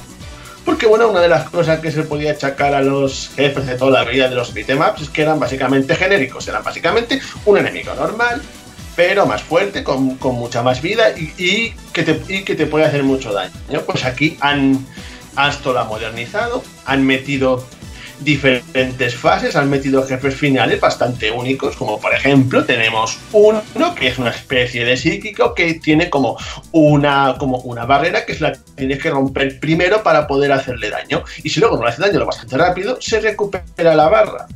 Por lo tanto, tienes que serlo bastante rápido como para poder agotarle su escudo y luego hacerle daño. Luego también hay una variedad de enemigos inmensa, que eso me ha encantado también. Vuelven prácticamente todos los enemigos clásicos de la saga. No faltan ni siquiera las, las, las tías Adomaso. E incluso hay un montón de cameos por todo el juego de enemigos antiguos de la saga, como el marica ese del, del, tercer juego que sale en un póster. Me ha encantado porque esto está hecho para los fans de Streets of Rage. Esto es en plan, te puedes poner a ver por allí y ves algo que te suena. Es una, una absoluta genialidad. Luego también quizás algo que se le puede achacar un poquito al juego es que es básicamente un beatmap con todo lo que eso conlleva. En, el pasado pues no eran juegos especialmente largos y se basaban más en la dificultad, como por ejemplo en las máquinas recreativas, que era, que era donde, donde aparecían muchos estos juegos, pues se basaban en, ponértelo muy difícil para gastar mucho dinero, pero, pero claro, tampoco podía ser tan largo. En ese sentido, las esto sigue siendo quizás algo que se le pueda achacar al juego teniendo en cuenta sus raíces. Es el hecho de que si eres un buen jugador, a lo mejor te puedes pasar el juego en tres horas. O, o incluso menos si eres un speedrunner experto. Porque los niveles en sí tienen una cosa, y es que en los hechizos Rage original de Mega Drive, cuando te mataban todas las vidas, pues básicamente continuabas en el mismo sitio y tenías continuaciones limitadas. En este juego tienes, puedes continuar todo lo que quieras incluso grabar, incluso puede, se graba la partida entre niveles. Pero ¿qué pasa? Pues que si te matan empiezas todo el nivel desde el principio. Lo que quiere decir que si llegas al jefe y el jefe te mata, tienes que hacer todo otra vez. ¿Qué pasa con eso? Pues que para no desesperar tanto a los jugadores, pues los niveles se han hecho con una longitud aceptable. Generalmente suelen tener dos, tres secciones me parece claro, las secciones son lo bastante. ¿Cómo, decirlo? Lo bastante largas para que no se hagan muy cortas, pero a la vez son. pueden ser demasiado. Pero a la vez son demasiado cortas para que no te acabes frustrando. Y eso la verdad es que se nota. ¿Qué se ha hecho un poquito para suplir esto? Pues ahora vamos con otra parte que son los personajes desbloqueables. Con una cosa es que al final de cada nivel, pues según lo hayas hecho, consigues puntos. Estos puntos pues se consiguen, por ejemplo, encadenando, eh, por ejemplo, encadenando combos y acabando con muchos enemigos antes de que te peguen. Pues bien, conforme vas consiguiendo puntos, vas desbloqueando personajes. Y estos personajes son una de las cosas más curiosas del juego, y es que lo que desbloqueas no son realmente personajes nuevos. De hecho, solo hay un personaje nuevo que desbloqueas, que es un, personaje de otros de otros Streets of Rage que te lo encuentras en la historia. Pues aquí todos estos personajes que desbloqueas son son personajes antiguos de otros Streets of Rage, de los tres primeros Streets. Pero ¿cuál es la peculiaridad? Pues que aparecen en el juego con el aspecto pixelado de antaño. Lo que quiere decir que puedes tener, por ejemplo, un, un Axel de cuadraditos enfrentándose a los, a, los enemigos con gráficos de nueva generación, lo cual es un contraste bastante curioso. Luego también hay algunas cosas, como por ejemplo niveles secretos, que esos los, que los, puedes, que los puedes localizar a lo largo de los niveles. En, en algunos niveles hay escondidas unas máquinas recreativas especiales que si les aplicas un taser, que es, uno, que es un objeto que suele encontrarse cerca de ellas, te ves teletransportado a un, a un nuevo nivel que dicho nivel tiene, tiene el aspecto retro de antaño y te enfrentas a un jefe final pixelado. Exactamente con el, con el mismo aspecto que el juego antiguo. Y así así otras cosas de las que se puede hablar. El juego en sí tiene un nivel de dificultad bastante asequible. El nivel normal es, valga la redundancia, bastante accesible para, para los jugadores. Y luego además tienes, tienes otros tres niveles de dificultad que es básicamente difícil, muy difícil y manía. El, de manía es en plan que se basa en ponerte unos 20 o 30 enemigos por pantalla. Que básicamente el nuevo, el modo dificultad implica básicamente muchos más enemigos en pantalla. Eso es lo que más te gusta, ¿no? Sí, básicamente. Es que se basa en voy a ponerte miles y miles y miles y miles de enemigos hasta que te mate. También es que me encanta la, variedad de enemigos que hay, que me, y me encanta sobre todo que cada uno tiene, su cosa. Por ejemplo, tienes, tienes unos tíos que te, que te, disparan de lejos por pistolas, con pistolas. Luego tienes a unas tías que, que, llevan unas pociones especiales que, la, que, las, que, las, que las explotan. Y, y, se las puedes devolver. Luego hay otros que tiran granadas, hay otros que son capaces de coger objetos y tirar. Entonces es que casi casi cada enemigo es único y tienes que habituarte un poquito a sus patrones. Es, es una cosa que se había perdido. el, enorme carisma que tenían los enemigos estos tradicionales de los beat'em Y bueno, quizás ese, ese, sea el problema, que a pesar de todos estos extras que no dejan de ser extras, Básicamente el juego es el que es, tiene una campaña que te la terminas y el único motivo para rejugarlo es básicamente volver a jugarlo. Pero bueno, está tan chulo que de verdad es que te, invita a jugarlo más veces. ¿Tiene algún... que hablar? ¿Qué vas a decir? ¿Tiene algún aliciente pasártelo con todos los personajes diferentes? Pues básicamente el aliciente es, me los he pasado con, muchos personajes diferentes, no, no hay nada más. Mm. No cambia ligeramente la historia o no, de hecho, si es un personaje de estos antiguos, la historia sigue igual.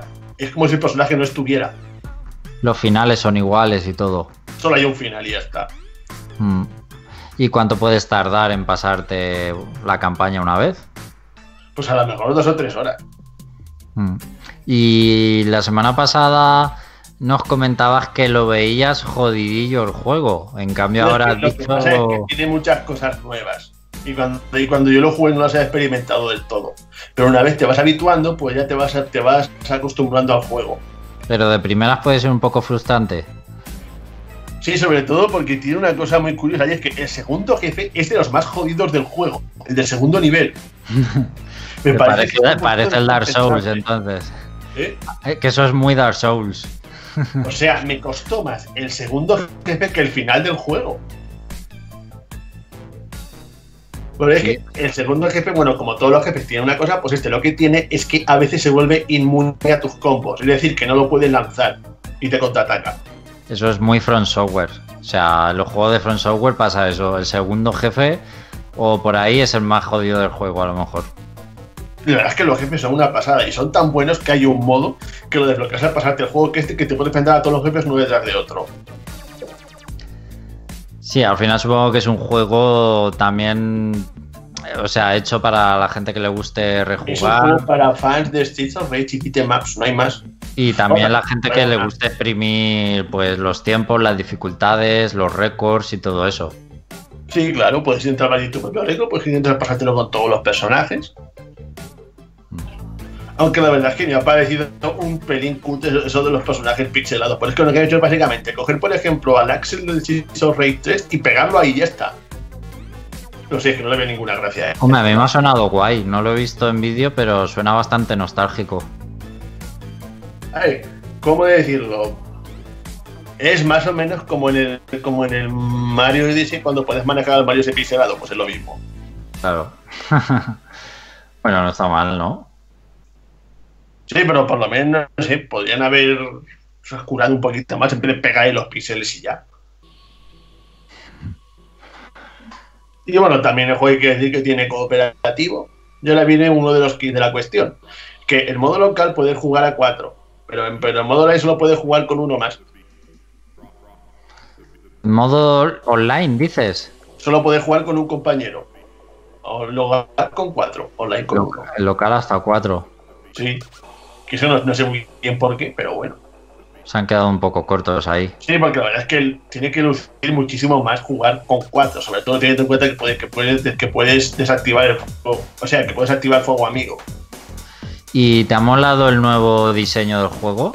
De Pues sí, personajes me, y me han demás. encantado esos gráficos así en plan de dibujo. Me han gustado muchísimo. Le pegan perfectamente al juego. Y sobre todo que se mueve con una fluidez apabullante. Y también me ha gustado muchísimo la música. Porque básicamente son. La mayoría son remixes de temas antiguos de temas antiguos de Streets of Rage, pero es que lo han hecho de puta madre. Notan al juego de muchísima personalidad. Que este juego tiene mucha, mucha, mucha personalidad. Le dan mil vueltas a la mayor parte de los, de los maps que hay hoy en día en el mercado, la verdad. Es que yo creo que lo mejor es que para resucitar juegos antiguos de este tipo, lo mejor que pueden hacer es poner, ponerle una capa como la que le han puesto y sacarlo tal cual. No le ve ningún sentido a intentar meter mecánicas RPG chorradas por el estilo. Me parece muchísimo mejor así porque prima más tu habilidad en vez de ponerte a subir niveles para ser más fuerte. Pero en fin, que es un pedazo de juego que, que, a pesar de lo corto que es, yo recomiendo indudablemente su compra porque es tan divertido y que te lo vas a pasar varias veces. Es inevitable. Me pasaba como con el primer Final Fight de, del- de Super Nintendo, que era tan bueno el juego que te lo, te, te lo volvías a pasar. No puedes bloquear nada, sino sencillamente por el placer de jugártelo. Es que creo que se ha perdido un poco ese placer de los juegos estos que te pasas rápido. Hoy en día es que todo tiene que durar 100 horas. Sí, bueno, en su, en su día. En su día era también porque ya que te lo habías comprado y en recreativas te costaba 25 pesetas, pues lo amortizabas. Decías, me lo voy a pasar 50 millones de veces por amortizar. No, pero bueno, que son, son juegos rejugables al final, igual que los de que los de Mega Drive. Hay juegos que sí, que, que están pensados mm, más en plan arcade. La saga Star Fox es una de ellas, por ejemplo. No es- no es- Sabes que es un juego que te puedes Claro. pasar. La primera ruta te la puedes pasar en una, en una hora tranquilamente, pero la cosa es que el juego te ofrece muchas cosas más. O sea, tienes más posibilidades de ir alterna- alternando entre, entre una ruta u otra. Y aquí con el Street for Rage, con, con Street for Rage, además, es que lo que tienes son ba- ba- bastantes modos de juego que luego te puedes picar con ellos, como el del board rush, o ponértelo más difícil, o, o jugarlo pues, con más gente, o lo que sea. Entonces, yo creo que es un juego que sí, que, que igual. Son, son de esos juegos que a mí me gusta coger de una tarde así que tienes muy aburrida y dices, pues me voy a poner a jugar a este juego, porque sé que me lo voy a terminar en la tarde, que es lo que me va a durar, y me lo voy a pasar bien dando palizas, ¿sabes? Y como al final la fórmula es la que, la que es y funciona, eh, es lo, con los beat'em up, con los beat'em ups pasa mucho. Yo muchas veces me da por jugar al Cadillac and Dinosaurs, por ejemplo, porque, porque es un juego que me gusta y de vez en cuando me lo pongo. El de las tortugas ninja, el Tartars in Time.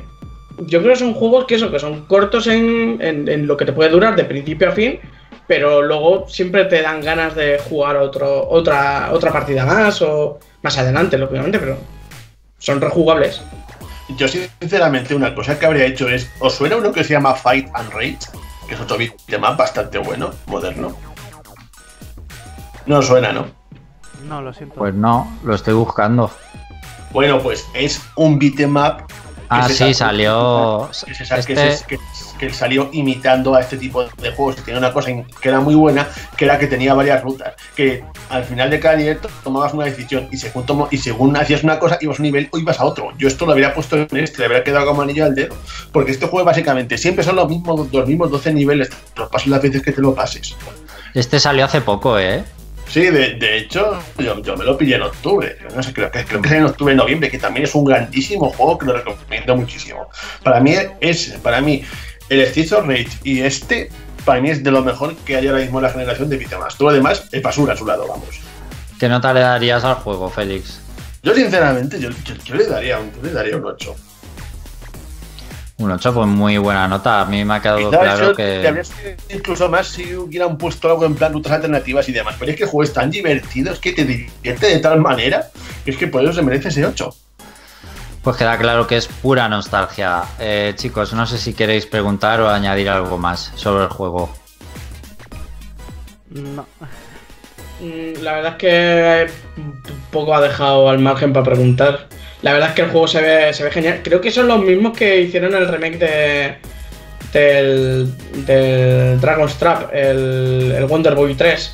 Creo, ¿eh? Sí, son los mismos, sí. Son los mismos. Es que es que yo cuando empecé a ver el juego y la gente se quejaba porque gráficamente no era pixelado, no sé qué, que de hecho yo creo que los personajes pixelados al final los han metido por, por esa petición, pero igualmente es que se ve, se ve genial ese juego, o sea, es que tiene unas animaciones y, unos escenarios que, dices. El juego lo hace Dotemu y Lizard Cube, que son los que han estado metidos en los de mm, Wonder Boy, como tú dices.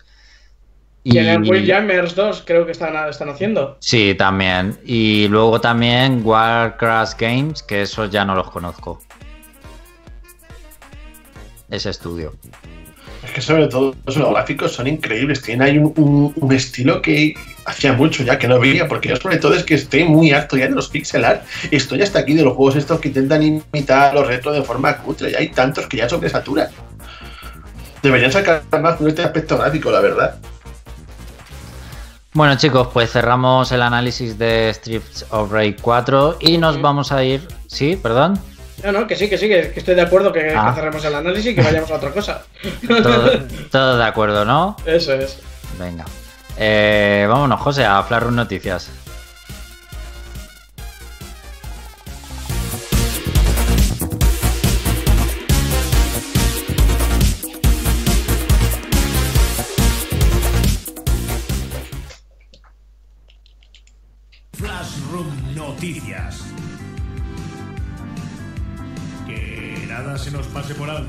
Las otras noticias. Flashroom Noticias.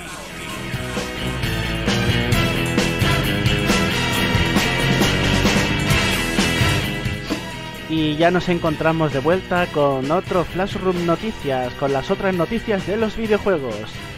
Esta semana os traigo una tanda de noticias de Animal Crossing que me dejo para el final, porque ya que se ha viralizado y tiene a millones de gente enganchada evadiéndose de la realidad, lo voy a dejar para el final. Me voy a meter con otras noticias. Una, una muy sencillita para comenzar y es que... ¿Alguno de vosotros se acuerda de cuál era el diseño original del mago blanco de Final Fantasy? Eh, sí, era como una chica con capucha blanca, ¿no? Exactamente, tiene tu. De hecho, con en el Final Fantasy IX, eh, la princesa. Ay, ¿cómo se llama? Ya se me ha ido. Eso es, al principio aparecía con ese, con ese traje.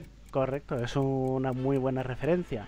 Bueno, pues sabéis que esa túnica blanca con la capucha también de ese mismo color tiene unos adornos de color rojo eh, triangulares en las mangas y en la parte de abajo de la túnica, ¿verdad? Bueno, pues resulta que estábamos totalmente equivocados, hasta los propios diseñadores que han hecho versiones más modernas, actualizadas y tridimensionales del disfraz del mago blanco están equivocados. Porque esos colores no corresponden a adornos cosidos en las mangas y en la parte de abajo de la túnica. Y os explicaré la historia. Le hicieron una entrevista a los que estuvieron desarrollando Final Fantasy III, entre ellos al diseñador de los gráficos y del sistema de batallas Koichi Ishii. Entonces, entre la conversación, pues surgió que estuvo viendo el Final Fantasy Tactics cuando salió y vio las ilustraciones y vio los personajes y, y claro, pues como ahí también aparecen los magos blancos, dijo, ese es el traje que le han puesto al mago blanco y empezó a preguntar pues a la gente que estaba por ahí trabajando y entonces resulta que en la conversación avanza y revela que él había diseñado el sprite original del mago blanco con esos colores rojos en las mangas y en la túnica, porque eso es el poder mágico emanando de las mangas y de la túnica. No jodas. Correcto. El mago blanco es blanco entero, no es blanco con adornos rojos en las mangas y en la túnica en la parte de abajo. Pues no, no, da, no da el pego para nada, o sea. Pues ya se ha quedado así. Yo creo que ese es el mejor, la, la mejor respuesta. Pues ya se ha quedado así. A correr. Claro. Si hasta en el Braille, en el Braille Default yo creo que está ese job y sale así también. pues Pero se supone que, que está como, como que tiene una túnica que está, que está como flotando o algo así. Em, eh, imagínate que es humo, humo mágico de color rojo. Eso es lo que describe él, que es eh, lo que está saliendo de la túnica. Está Humo- equivocado, está Humo, equivocado. sí, sí, no. Humo es lo que salía de lo que fumaba. A ver, yo que, eh, digo humo como, ¿cómo decirlo? El- el- los efectos mágicos estos de cuando estás cargando un hechizo en la mano que se manifiesta en una forma etérea. ¿Sabéis cómo os digo? Ese efecto de partículas, ¿no? Sí, eh, Magic Things, sí. Eh, Magic Thing, exactamente. Bueno, pues hemos sido engañados, eh, pero yo creo que es un, un error, gra- bueno, no es un error gráfico, es una falsa concepción que hemos adquirido a lo largo de los años y que se ha creado, pues, uno de los diseños icónicos de los RPGs. Además que yo creo que hay ilustraciones de magos blancos súper preciosas que, por ejemplo, las de Final Fantasy Tactics, que si las busquéis por Google veréis tanto al chico como la chica con la túnica blanca y los adornos rojos que quedan súper genial. Pero bueno, ya sabéis que hemos sido engañados. No me convence. yo, yo me, yo me imagino, yo me imagino después al- el, el que diseñó este, el, el diseño original este de- del mago blanco, Sí, que luego la gente, la- los siguientes que tuvieran que hacer los siguientes Final Fantasy, lo hicieran en plan como si fueran las mangas y el otro diciendo, ¿qué coño hacen? que, no son mangas, que, son- que es magia. que no son costuras rojas, que es magia. No me convence la explicación El porque mago, entonces el ¿qué mago está? rojo, el mago rojo entonces es todo magia, ¿no? Sí. No me convence porque entonces que está todo el rato sacando magia el mago blanco esto, y es, el, esto es fake news, o sea, y es el, que no- y el negro el negro es peor mago porque ese no tiene los dibujitos esos, tiene su túnica azul y ya, que es como en plan Bibi. Ese es peor mago, ¿no? No sé. Es verdad, porque no emana magia y siendo mago negro debería también de emanar magia. Claro. Pero bueno, yo se lo perdono porque tiene un sombrero de cuero súper chulo y eso pues lo compensa. ¿Ves? Bueno. Eh, Con, con el mago negro puedes decir, mm, puede ser un ser no, no un ser etéreo, en plan de como una especie de, de sombra o lo que sea, porque el dibujo se ve ahí dos puntitos negros, dos puntitos blancos en, en- en algo negro. Entonces dices, bueno, puede Bibi. ser cualquier claro, Bibi, puede ser cualquier cosa, pero es que el otro, no Ojo, sé. Pero, pero viví en Final Fantasy IX es un coco negro con, con dos pegatinas amarillas. No Pues está esto, vacío. ¿eh? Bueno, ya, ya, ya. Bueno, pues eh, ya lo sabéis, es oficial. Si queréis quejaros, eh, seguramente Koichi Ishii tiene un correo electrónico en Square Enix y si no lo tiene, seguro que en Twitter podéis hacerle una campaña de bullying para, para que retire su visión original, ¿sabéis? ya que no estéis convencidos. No, no, no, no lo hagáis, por favor, no me hagáis caso, no seáis tontos, no seáis gente habitual de Internet, por favor. Vamos a pasar a la siguiente noticia. Bueno, pues la siguiente yo creo que es un poco un desafío para seguir eh, entretenidos mientras pasamos de fase en algunas provincias. primero os cuento la noticia y ya os lanzo el reto. Eh, vosotros no sé si habéis jugado alguna vez a la versión original de recreativa eh, de Mario Bros. No de Super Mario Bros. Mario El Bros. VS. eh, Sí. El Versus, vosotros el Yo- Versus. Sí, Sí, y, de sí. Hecho, y de hecho, en la época. De hecho, en la, en la época lo jugué aquí, en mi barrio, que trajeron una máquina recreativa de Super Mario. Y me acuerdo que lo estuve jugando en las rodillas de un amigo de, de mi compañero, de, de un, de un amigo de mi hermano, porque no llegaba y no había taburetes. Te habían quitado el taburete, madre mía. Me, eh. me habían quitado el taburete al niño pequeño y, y no- y- y para alzar, para que pudiera chulearme de los amigos de, de mi hermano, Sí. uno de ellos puso la rodilla en alto y yo me senté encima para jugar Super Mario. Y creo que pasé al mundo 8 y ahí me mataron. Cinco duros bien desperdiciados, ¿no, Jorge? Hombre, desde luego, porque los atajos siguen habiendo. Bueno, pues el Mario Bros, el de matar cangrejos, matar moscas, las tortugas, ¿vale?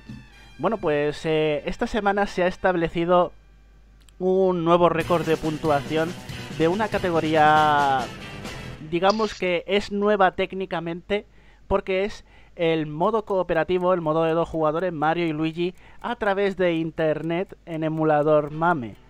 O sea que es por eso es un récord, porque tienes que utilizar el MAME de forma cooperativa para pasarte eh, la puntuación de Mario Bros. Para exactamente la puntuación que alcanzaron estos dos jugadores, Steven Kleisar y Stephen Boyer, fue de 1.280.550 puntos. Os recuerdo que en Mario Bros. Lo, lo máximo que puedes conseguir así de golpe eran 1000 puntos y el resto de los enemigos y cosas que vas consiguiendo, pues hay que hacer combos de 100, 200, así de forma ascendente. Eh, estos dos jugadores eh, han grabado la partida y está subida a YouTube por si no tenéis nada mejor que hacer, pues podéis ver eh, 70 minutos exactamente de partida en los que se ve a María Luigi pues siendo unos auténticos pros porque al principio sí es muy aburridete los primeros niveles porque son muy facilones, hay pocos enemigos, hay pocos obstáculos, pocas trampas, pero ya a la mitad del vídeo veis como eso empieza a parecerse un poco a un videojuego de las Touhou que empiezan a haber bolas de fuego por todas partes, cayendo estalactitas de hielo, congelando el suelo, muchas, muchas, muchas. Es un auténtico caos y encima con dos jugadores que es más difícil porque eh, la vida se gasta mucho más rápido por haber dos jugadores. Bueno, pues es algo que os recomiendo. Para poder eh, ver este vídeo tenéis que visitar el canal del usuario WOMP. W-H-O-M-P, que es el nombre de la roca picuda en inglés. Efectivamente. Así que si queréis ver este nuevo récord mundial eh, de Mario Bros, pues ahí lo tenéis. Y mi reto es que si vosotros seríais capaces de, jugando en casa con alguien, de superar este récord, aunque sea. ¿Os veis capaces de estar una hora seguida jugando a Mario Bros? El Pues no. Yo, yo sin practicar mucho, casi me puedo hacer mi propio speedrun. Lo que pasa es que el problema es que me matan. En, un- en algún punto me matan. Pero digamos que es un juego de esos que no termina. claro, es un arcade. Se hace bucle. Tú terminas todos los niveles que hay, pero luego Claro. empiezas otra vez. Hasta que es. llegues a la puntuación que quieras. Claro, tú imagínate que eso le echas una moneda y con lo que llega. Es como el Donkey Kong original. El Donkey Kong de arcade tiene cuatro pantallas nada más y no se acaba cuando llegas a la cuarta. Empiezas otra vez en la primera con más dificultad. Por cierto, el, Ma- el Mario Bros de. Dios. El, el Mario. Ah, no, espérate. Estás diciendo Mario Bros. Claro. Eh, ¿de No Super Mario Bros. Pero por eso te he dicho Super. Lo ha Mario dicho mil Bros. veces, tío. Cuando, ha- cuando ha dicho, cuando ha dicho Dicho, lo de no, digo. ¿Qué han hecho? ¿Una modificación de la RUM para que vayan los dos? No, no, lo ha dicho bien. Ah, pues a ese sí que no juegan en el. Yo decía el VS. De ese no te Mario. quitaron. De ese no te quitaron el taburete, ¿no? No. Ese, ese, fíjate, ese lo tenía en la Spectrum y tengo la caja ahí de, de la cajetilla de la cinta de Spectrum del Mario Bros. que mola un cojón. Que salen el Mario y Luigi estos rarunos, así muy cartoon. Estos regordetes con los ojos así Oh, tipo oh, eh, años a 30. ese- es- lo tiene mi hermano y, y como lo haya tirado le mato, porque es que es chulísimo. Eso sí, el juego en Spectrum, eh, pff, a mí me gustaba ponerlo porque me gustaba Mario, pero jugarlo jugarlo era, era un poco suplicio, no era una versión muy buena que recuerdo. Yo lo estoy viendo y aparte de que es una locura, eh, los niveles se ponen en plan ya locura con los enemigos y demás. Hay, hay momentos donde las plataformas son invisibles. Directamente. Sí, sí. Oh, yo de hecho, yo de hecho, guay, yo me acuerdo un verano que eh, eh, me puse a jugarlo, eh, tenía, tenía el Super Mario World y sa- sabéis que los de Game Boy Advance venían, todos los ah, Mario Advance venían con el Mario Bros. remasterizado. Sí, sí. Pues me acuerdo de un verano que, que le estuve echando, pero ya, ya- ya- o sea, creo que de quitar el juego solamente porque ya, ya era la hora del cenar o lo que sea, pero de esto de pegarle horas, sí es verdad, y llega un punto donde ya eh, te vienen enemigos por todos lados, las, las, las plataformas son invisibles y no acaba, o sea, te viene, o sea, te puede llegar a poner nivel 200 y tú ahí sigues jugando, o sea, que no hay, no hay fin. Por cierto, Esa versión, añadir, esa versión es muy buena. quería añadir también que, que sí, que todos los que tengáis el programa de embajadores o algún juego de la Game Boy Advance de Super Mario, Sí. eh, tenéis el Mario Bros. por si queréis aceptar el reto, aunque sea jugando solos, a ver si superáis el... el- millón de puntos. En el de Yoshi Island, que lo pusieron. Por ejemplo, es, Era, eh, eh, no, no, es que creo que no hay más. en de los Mario Super- Advance, eh, en, el- No. en el Super Mario Bros. 2, en el Super Mario Bros. 3, en esos Sí, sí. estaba también. Que por cierto, Mm. Super Mario Bros. 3 era Super Mario Advance 4. Una Ah, no, pero tú, tú Sí. dices, pero tú dices, en, tú dices en lo de embajador de la 3DS, el único que pusieron era el Yoshi Island. Correcto, pero si tienen cartuchos. eh, Sí, también ah, están- no, claro, claro, no, no, están, están en todos los cuatro que había. Y sí, lo del orden era que el Word era el 2, el 3 era el 4, el 2 era el 1 y el Island era el 3. Correcto. Una rayada. Una rayada. Bueno, pues quería añadir que es que este récord mundial lo han hecho sin utilizar el bloque POW. Al principio de la partida gastan los tres usos del bloque POW. Y el resto de, la- de los puntos los están consiguiendo a mano. Es que no, no, se, no se ve nada, No, realmente. pero yo sí lo he puesto y a mitad del vídeo lo he visto usarlo. Pero lo gastan, quiero decir que lo gastan a posta para no utilizarlo en momentos Para no raros. Ah. utilizarlo más tarde. Ah, vale, sí, sí, es verdad. Lo gastan para no utilizarlo más tarde, de forma. Sí, sí. O sea, todo Eso. proaso. O Sí, sea sí. que vosotros al mismo empezar el, Mario Bros, vosotros si lo queréis aceptar el reto, tenéis que gastar en los primeros segundos de partida el bloque pause si aparece. Bueno, pues pasamos a otra noticia para el reto ya está echado. Ahora vamos a cambiar una noticia un poquito más triste, y es que han baneado a un niño de 9 años de Fortnite. Oh, no. Qué pena me da. No voy a dormir. Espérate Por Dios, porque... pensaba esto que tiene- vas a decir que, que alguien, que alguien ha muerto del COVID. Joder. ¿qué? Joder, Félix, por pero favor. ¿por qué te vas al otro extremo, Félix? Eres Madre lo mía. más cenizo. ¿Cómo hablaste de que, de que el tío que doblaba a Leon y Reno murió? Vale. Eh, Félix, Vale. pero ¿Qué ya, tiene que ver? Ya, ya, porque he dicho triste. Y entonces ya, eh, feliz, triste, a- Asoció tristeza a cosas muy malas. triste pandemia. Ya está. Esa es la, la relación mental de Félix. Vale, no. A ver, pero es que esto tiene, esta noticia del niño de 9 años de Fortnite, es que tiene su, su tela. Resulta que este, eh, sí, este nueve niño, no, este niño de 9 años eh, eh, es un- uno de los mejores jugadores de Fortnite en Brasil, con 9 años. Por lo visto era super pro.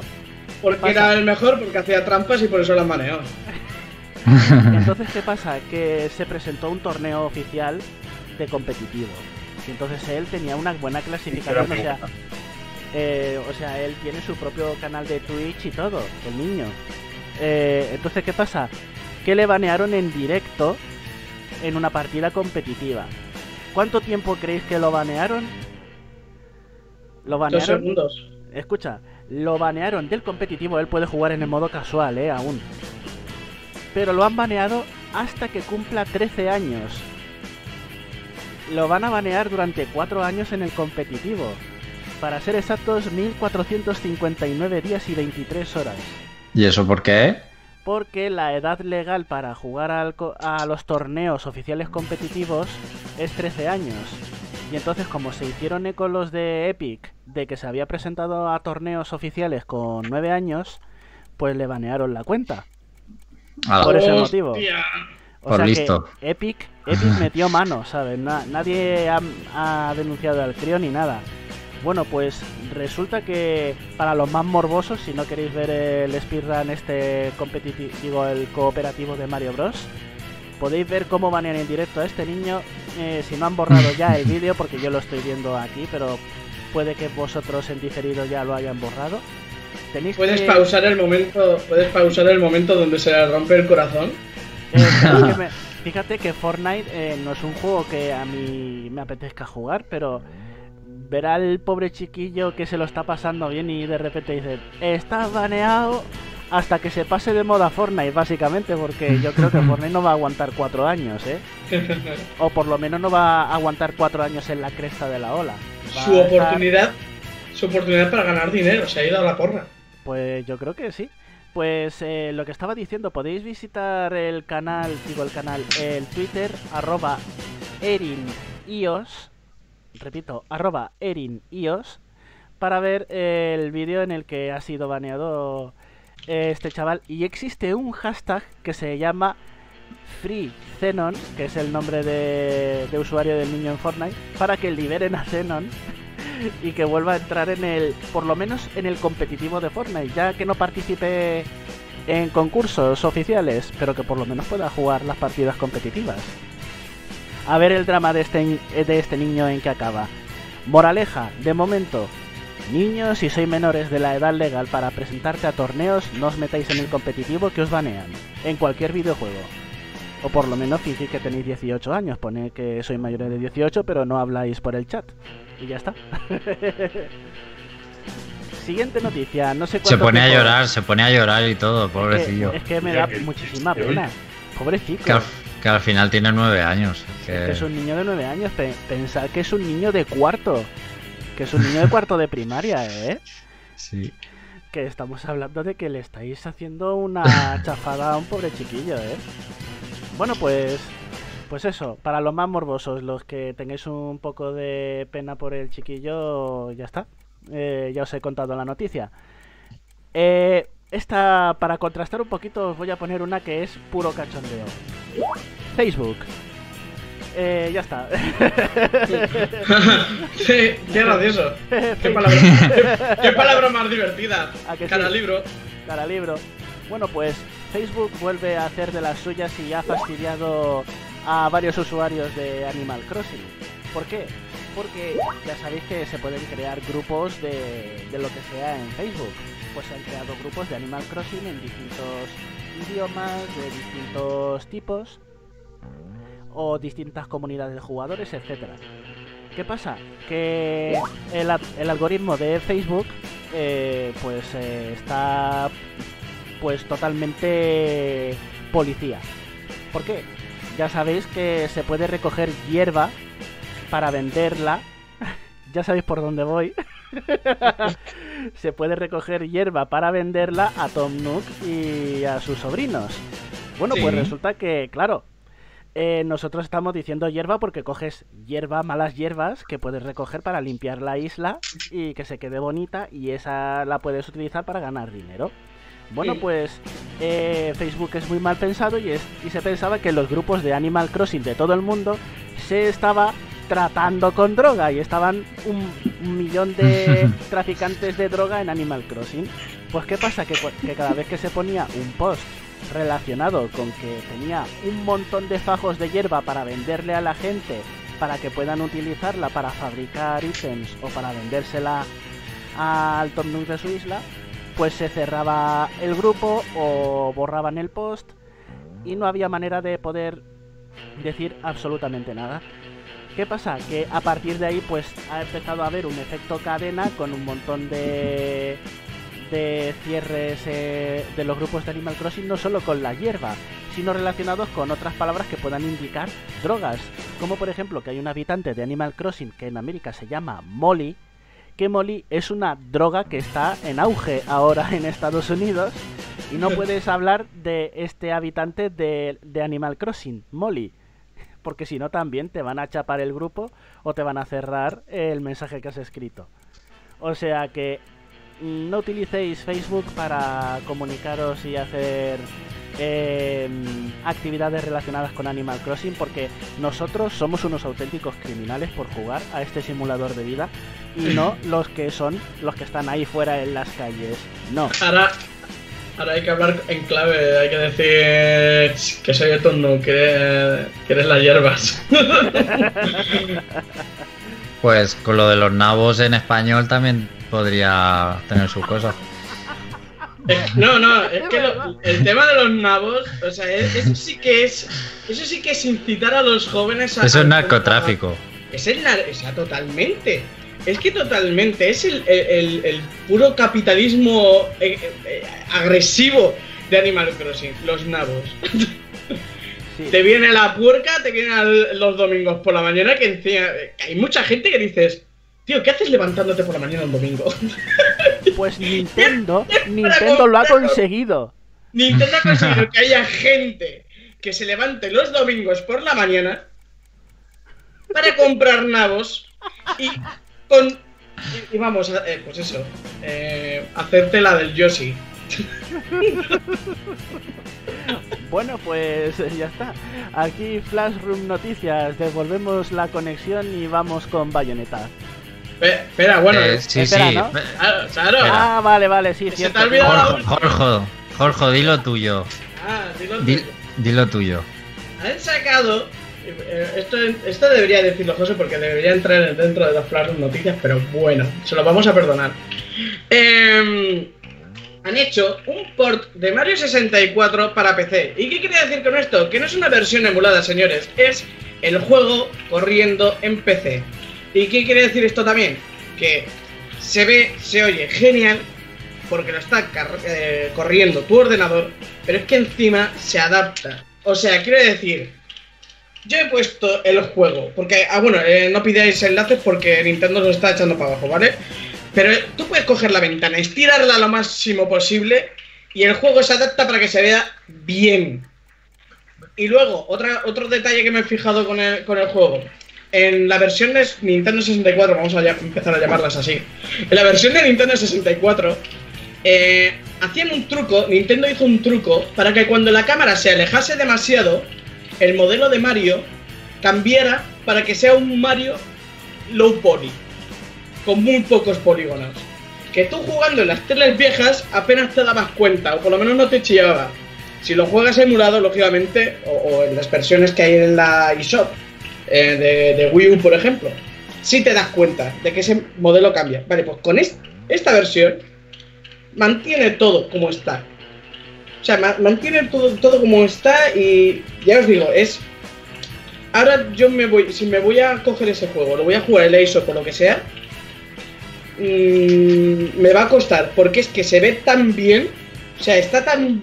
mm, tan bien hecho que, que- que cuesta ahora compararlo con lo que tienes antes. Recoge la Y- saliva del suelo.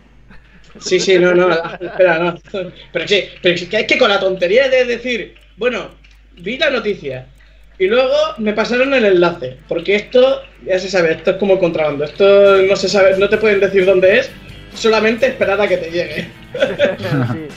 De hecho, me pasaron dos versiones, la de, la de PC y la de navegador. Hay una de para navegador, eh, si queréis buscar, buscar, no os Se digo. puede jugar en navegador, que eso es Se puede maravilloso. jugar en navegador y corriendo de PC. Estoy diciendo que, que no es emulado esto. ¿Qué me hace pensar? Que como empiecen así, como se empiece a poder portear juegos de consola de Nintendo 64 o ya tirando a eso, en PC va a ser una puñetera locura. Hombre, lógicamente esto ha sido con ingeniería inversa, lo que han hecho estos muchachos, y lógicamente no, no creo que, que se llegue a hacer con muchos juegos más. Mario 64, pues la verdad es que es porque es un juego que, que- está ahí, que sabes que, que- que es importante, y yo creo que lo han, lo han hecho con ese. Pero es que ya os digo, o sea, me parece, o sea, cuando lo vi me pareció magia arcana, y de hecho, eh, por ahí escondido, hay para cambiarles eh, filtros de tanto de texturas como de como de iluminación. O sea, para ponerlo todavía más actual. Madre mía. Es que, claro, es que, es que a, mí, a mí me vuela la cabeza porque dices, oye, ¿y Nintendo no hace esto con sus SAS? O sea, el- que tienen el código y saben cómo funciona. No, Oye. no, no. Jorge, No sé. Jorge, eh, se, se me acaba de iluminar la bombilla. ¿Te acuerdas de cuando chaparon el Another Metroid 2 Remake y luego salió en Nintendo 3DS el Samus Returns? Sí, Pues- lógicamente. A pues ver. imagina. Ya están, la- ya están los rumores de, del, del, Claro. del Super Mario All Star 2. Ya está por ahí los rumores. Brutal. Pero a ver, a ver, yo eso me lo voy a pillar. O sea, como salga, a mí me dicen, sale. Y ya estoy reservándolo directamente. Sí, sí, sí. Yo ya estoy reservando esa mierda, porque a mí eh, Mario 64 es que encima es que me he puesto a jugarlo de nuevo. O sea, ha sido con la tontería de probarlo, pero es que ya me estoy haciendo otra vez al 100%. Y es que lo que estoy viendo, lo que estoy viendo de ese juego es que ha envejecido tan bien, Es maravilloso. es Sí, que ha envejecido tan bien, es Sí, en te- plataformas tan redondo que asusta. Es que asusta. El Mario 64 hace malo al Odyssey. No lo quería decir, pero lo tengo que decir. Porque es, es tan bueno. No, no, Mario 64 es que es, es una, es una maravilla y da igual cuando lo juegues. Es que, a ver, pero vamos a ver, que Mario 64 que es un juego que la han usado la gente para estudiarlo. O sea, la gente estudia Super Mario 64 para saber cómo se debe hacer un juego. Y lo mismo con Ocarina of Time. Pero es que con Mario 64 es un referente. Es que de hecho, la gente de Naughty Dog, cuando hicieron Crash Bandicoot y vieron el Mario 64 y dijeron. ¡Ah, fila de puta! Ahora compran. ¿Sabes? Ahora lo. ¿Sabes? Lo fliparon, todo el mundo y yo creo que, que es un juego a tener muy en cuenta y vamos, si lo traen a Switch, mm, eh, además, pues eso, eh, aunque sea en un, recopilatorio, ya no digo que lo, que, que vamos, Sí, sí. Lo, lo- lo suyo sería que lo hicieran remake igual que hicieron los Super Mario Bros. 1, 2 y 3 y el Los Level, que era el 2 japonés, eh, con los gráficos de Super Nintendo, lo suyo es que hagan lo mismo con del 64 para adelante. Aquí tengo yo el cartucho y si sale en la Switch me lo tengo que comprar, aunque solo sea por, res- por respeto. Por res- simple respeto a ese juego hay que El- comprarlo. El de que sale el cartucho con la pegatina de- del Mario quemándose el culo con. Ah, no, no, no. El de que se estaba quemando el culo con, con Bowser detrás. Sí, no, algo parecido, ¿no? Estaba ahí. ¿Es la americana? Puede ser.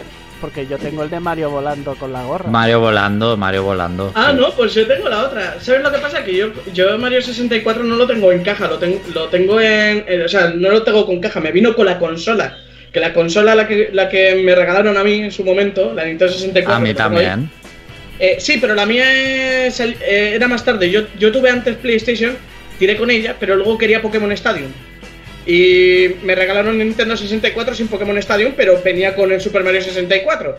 Lo cual yo me quejaba al principio, pero luego me he dado cuenta con el tiempo que soy gilipollas. Sí. Pero eso que tiene que ver con la pegatina.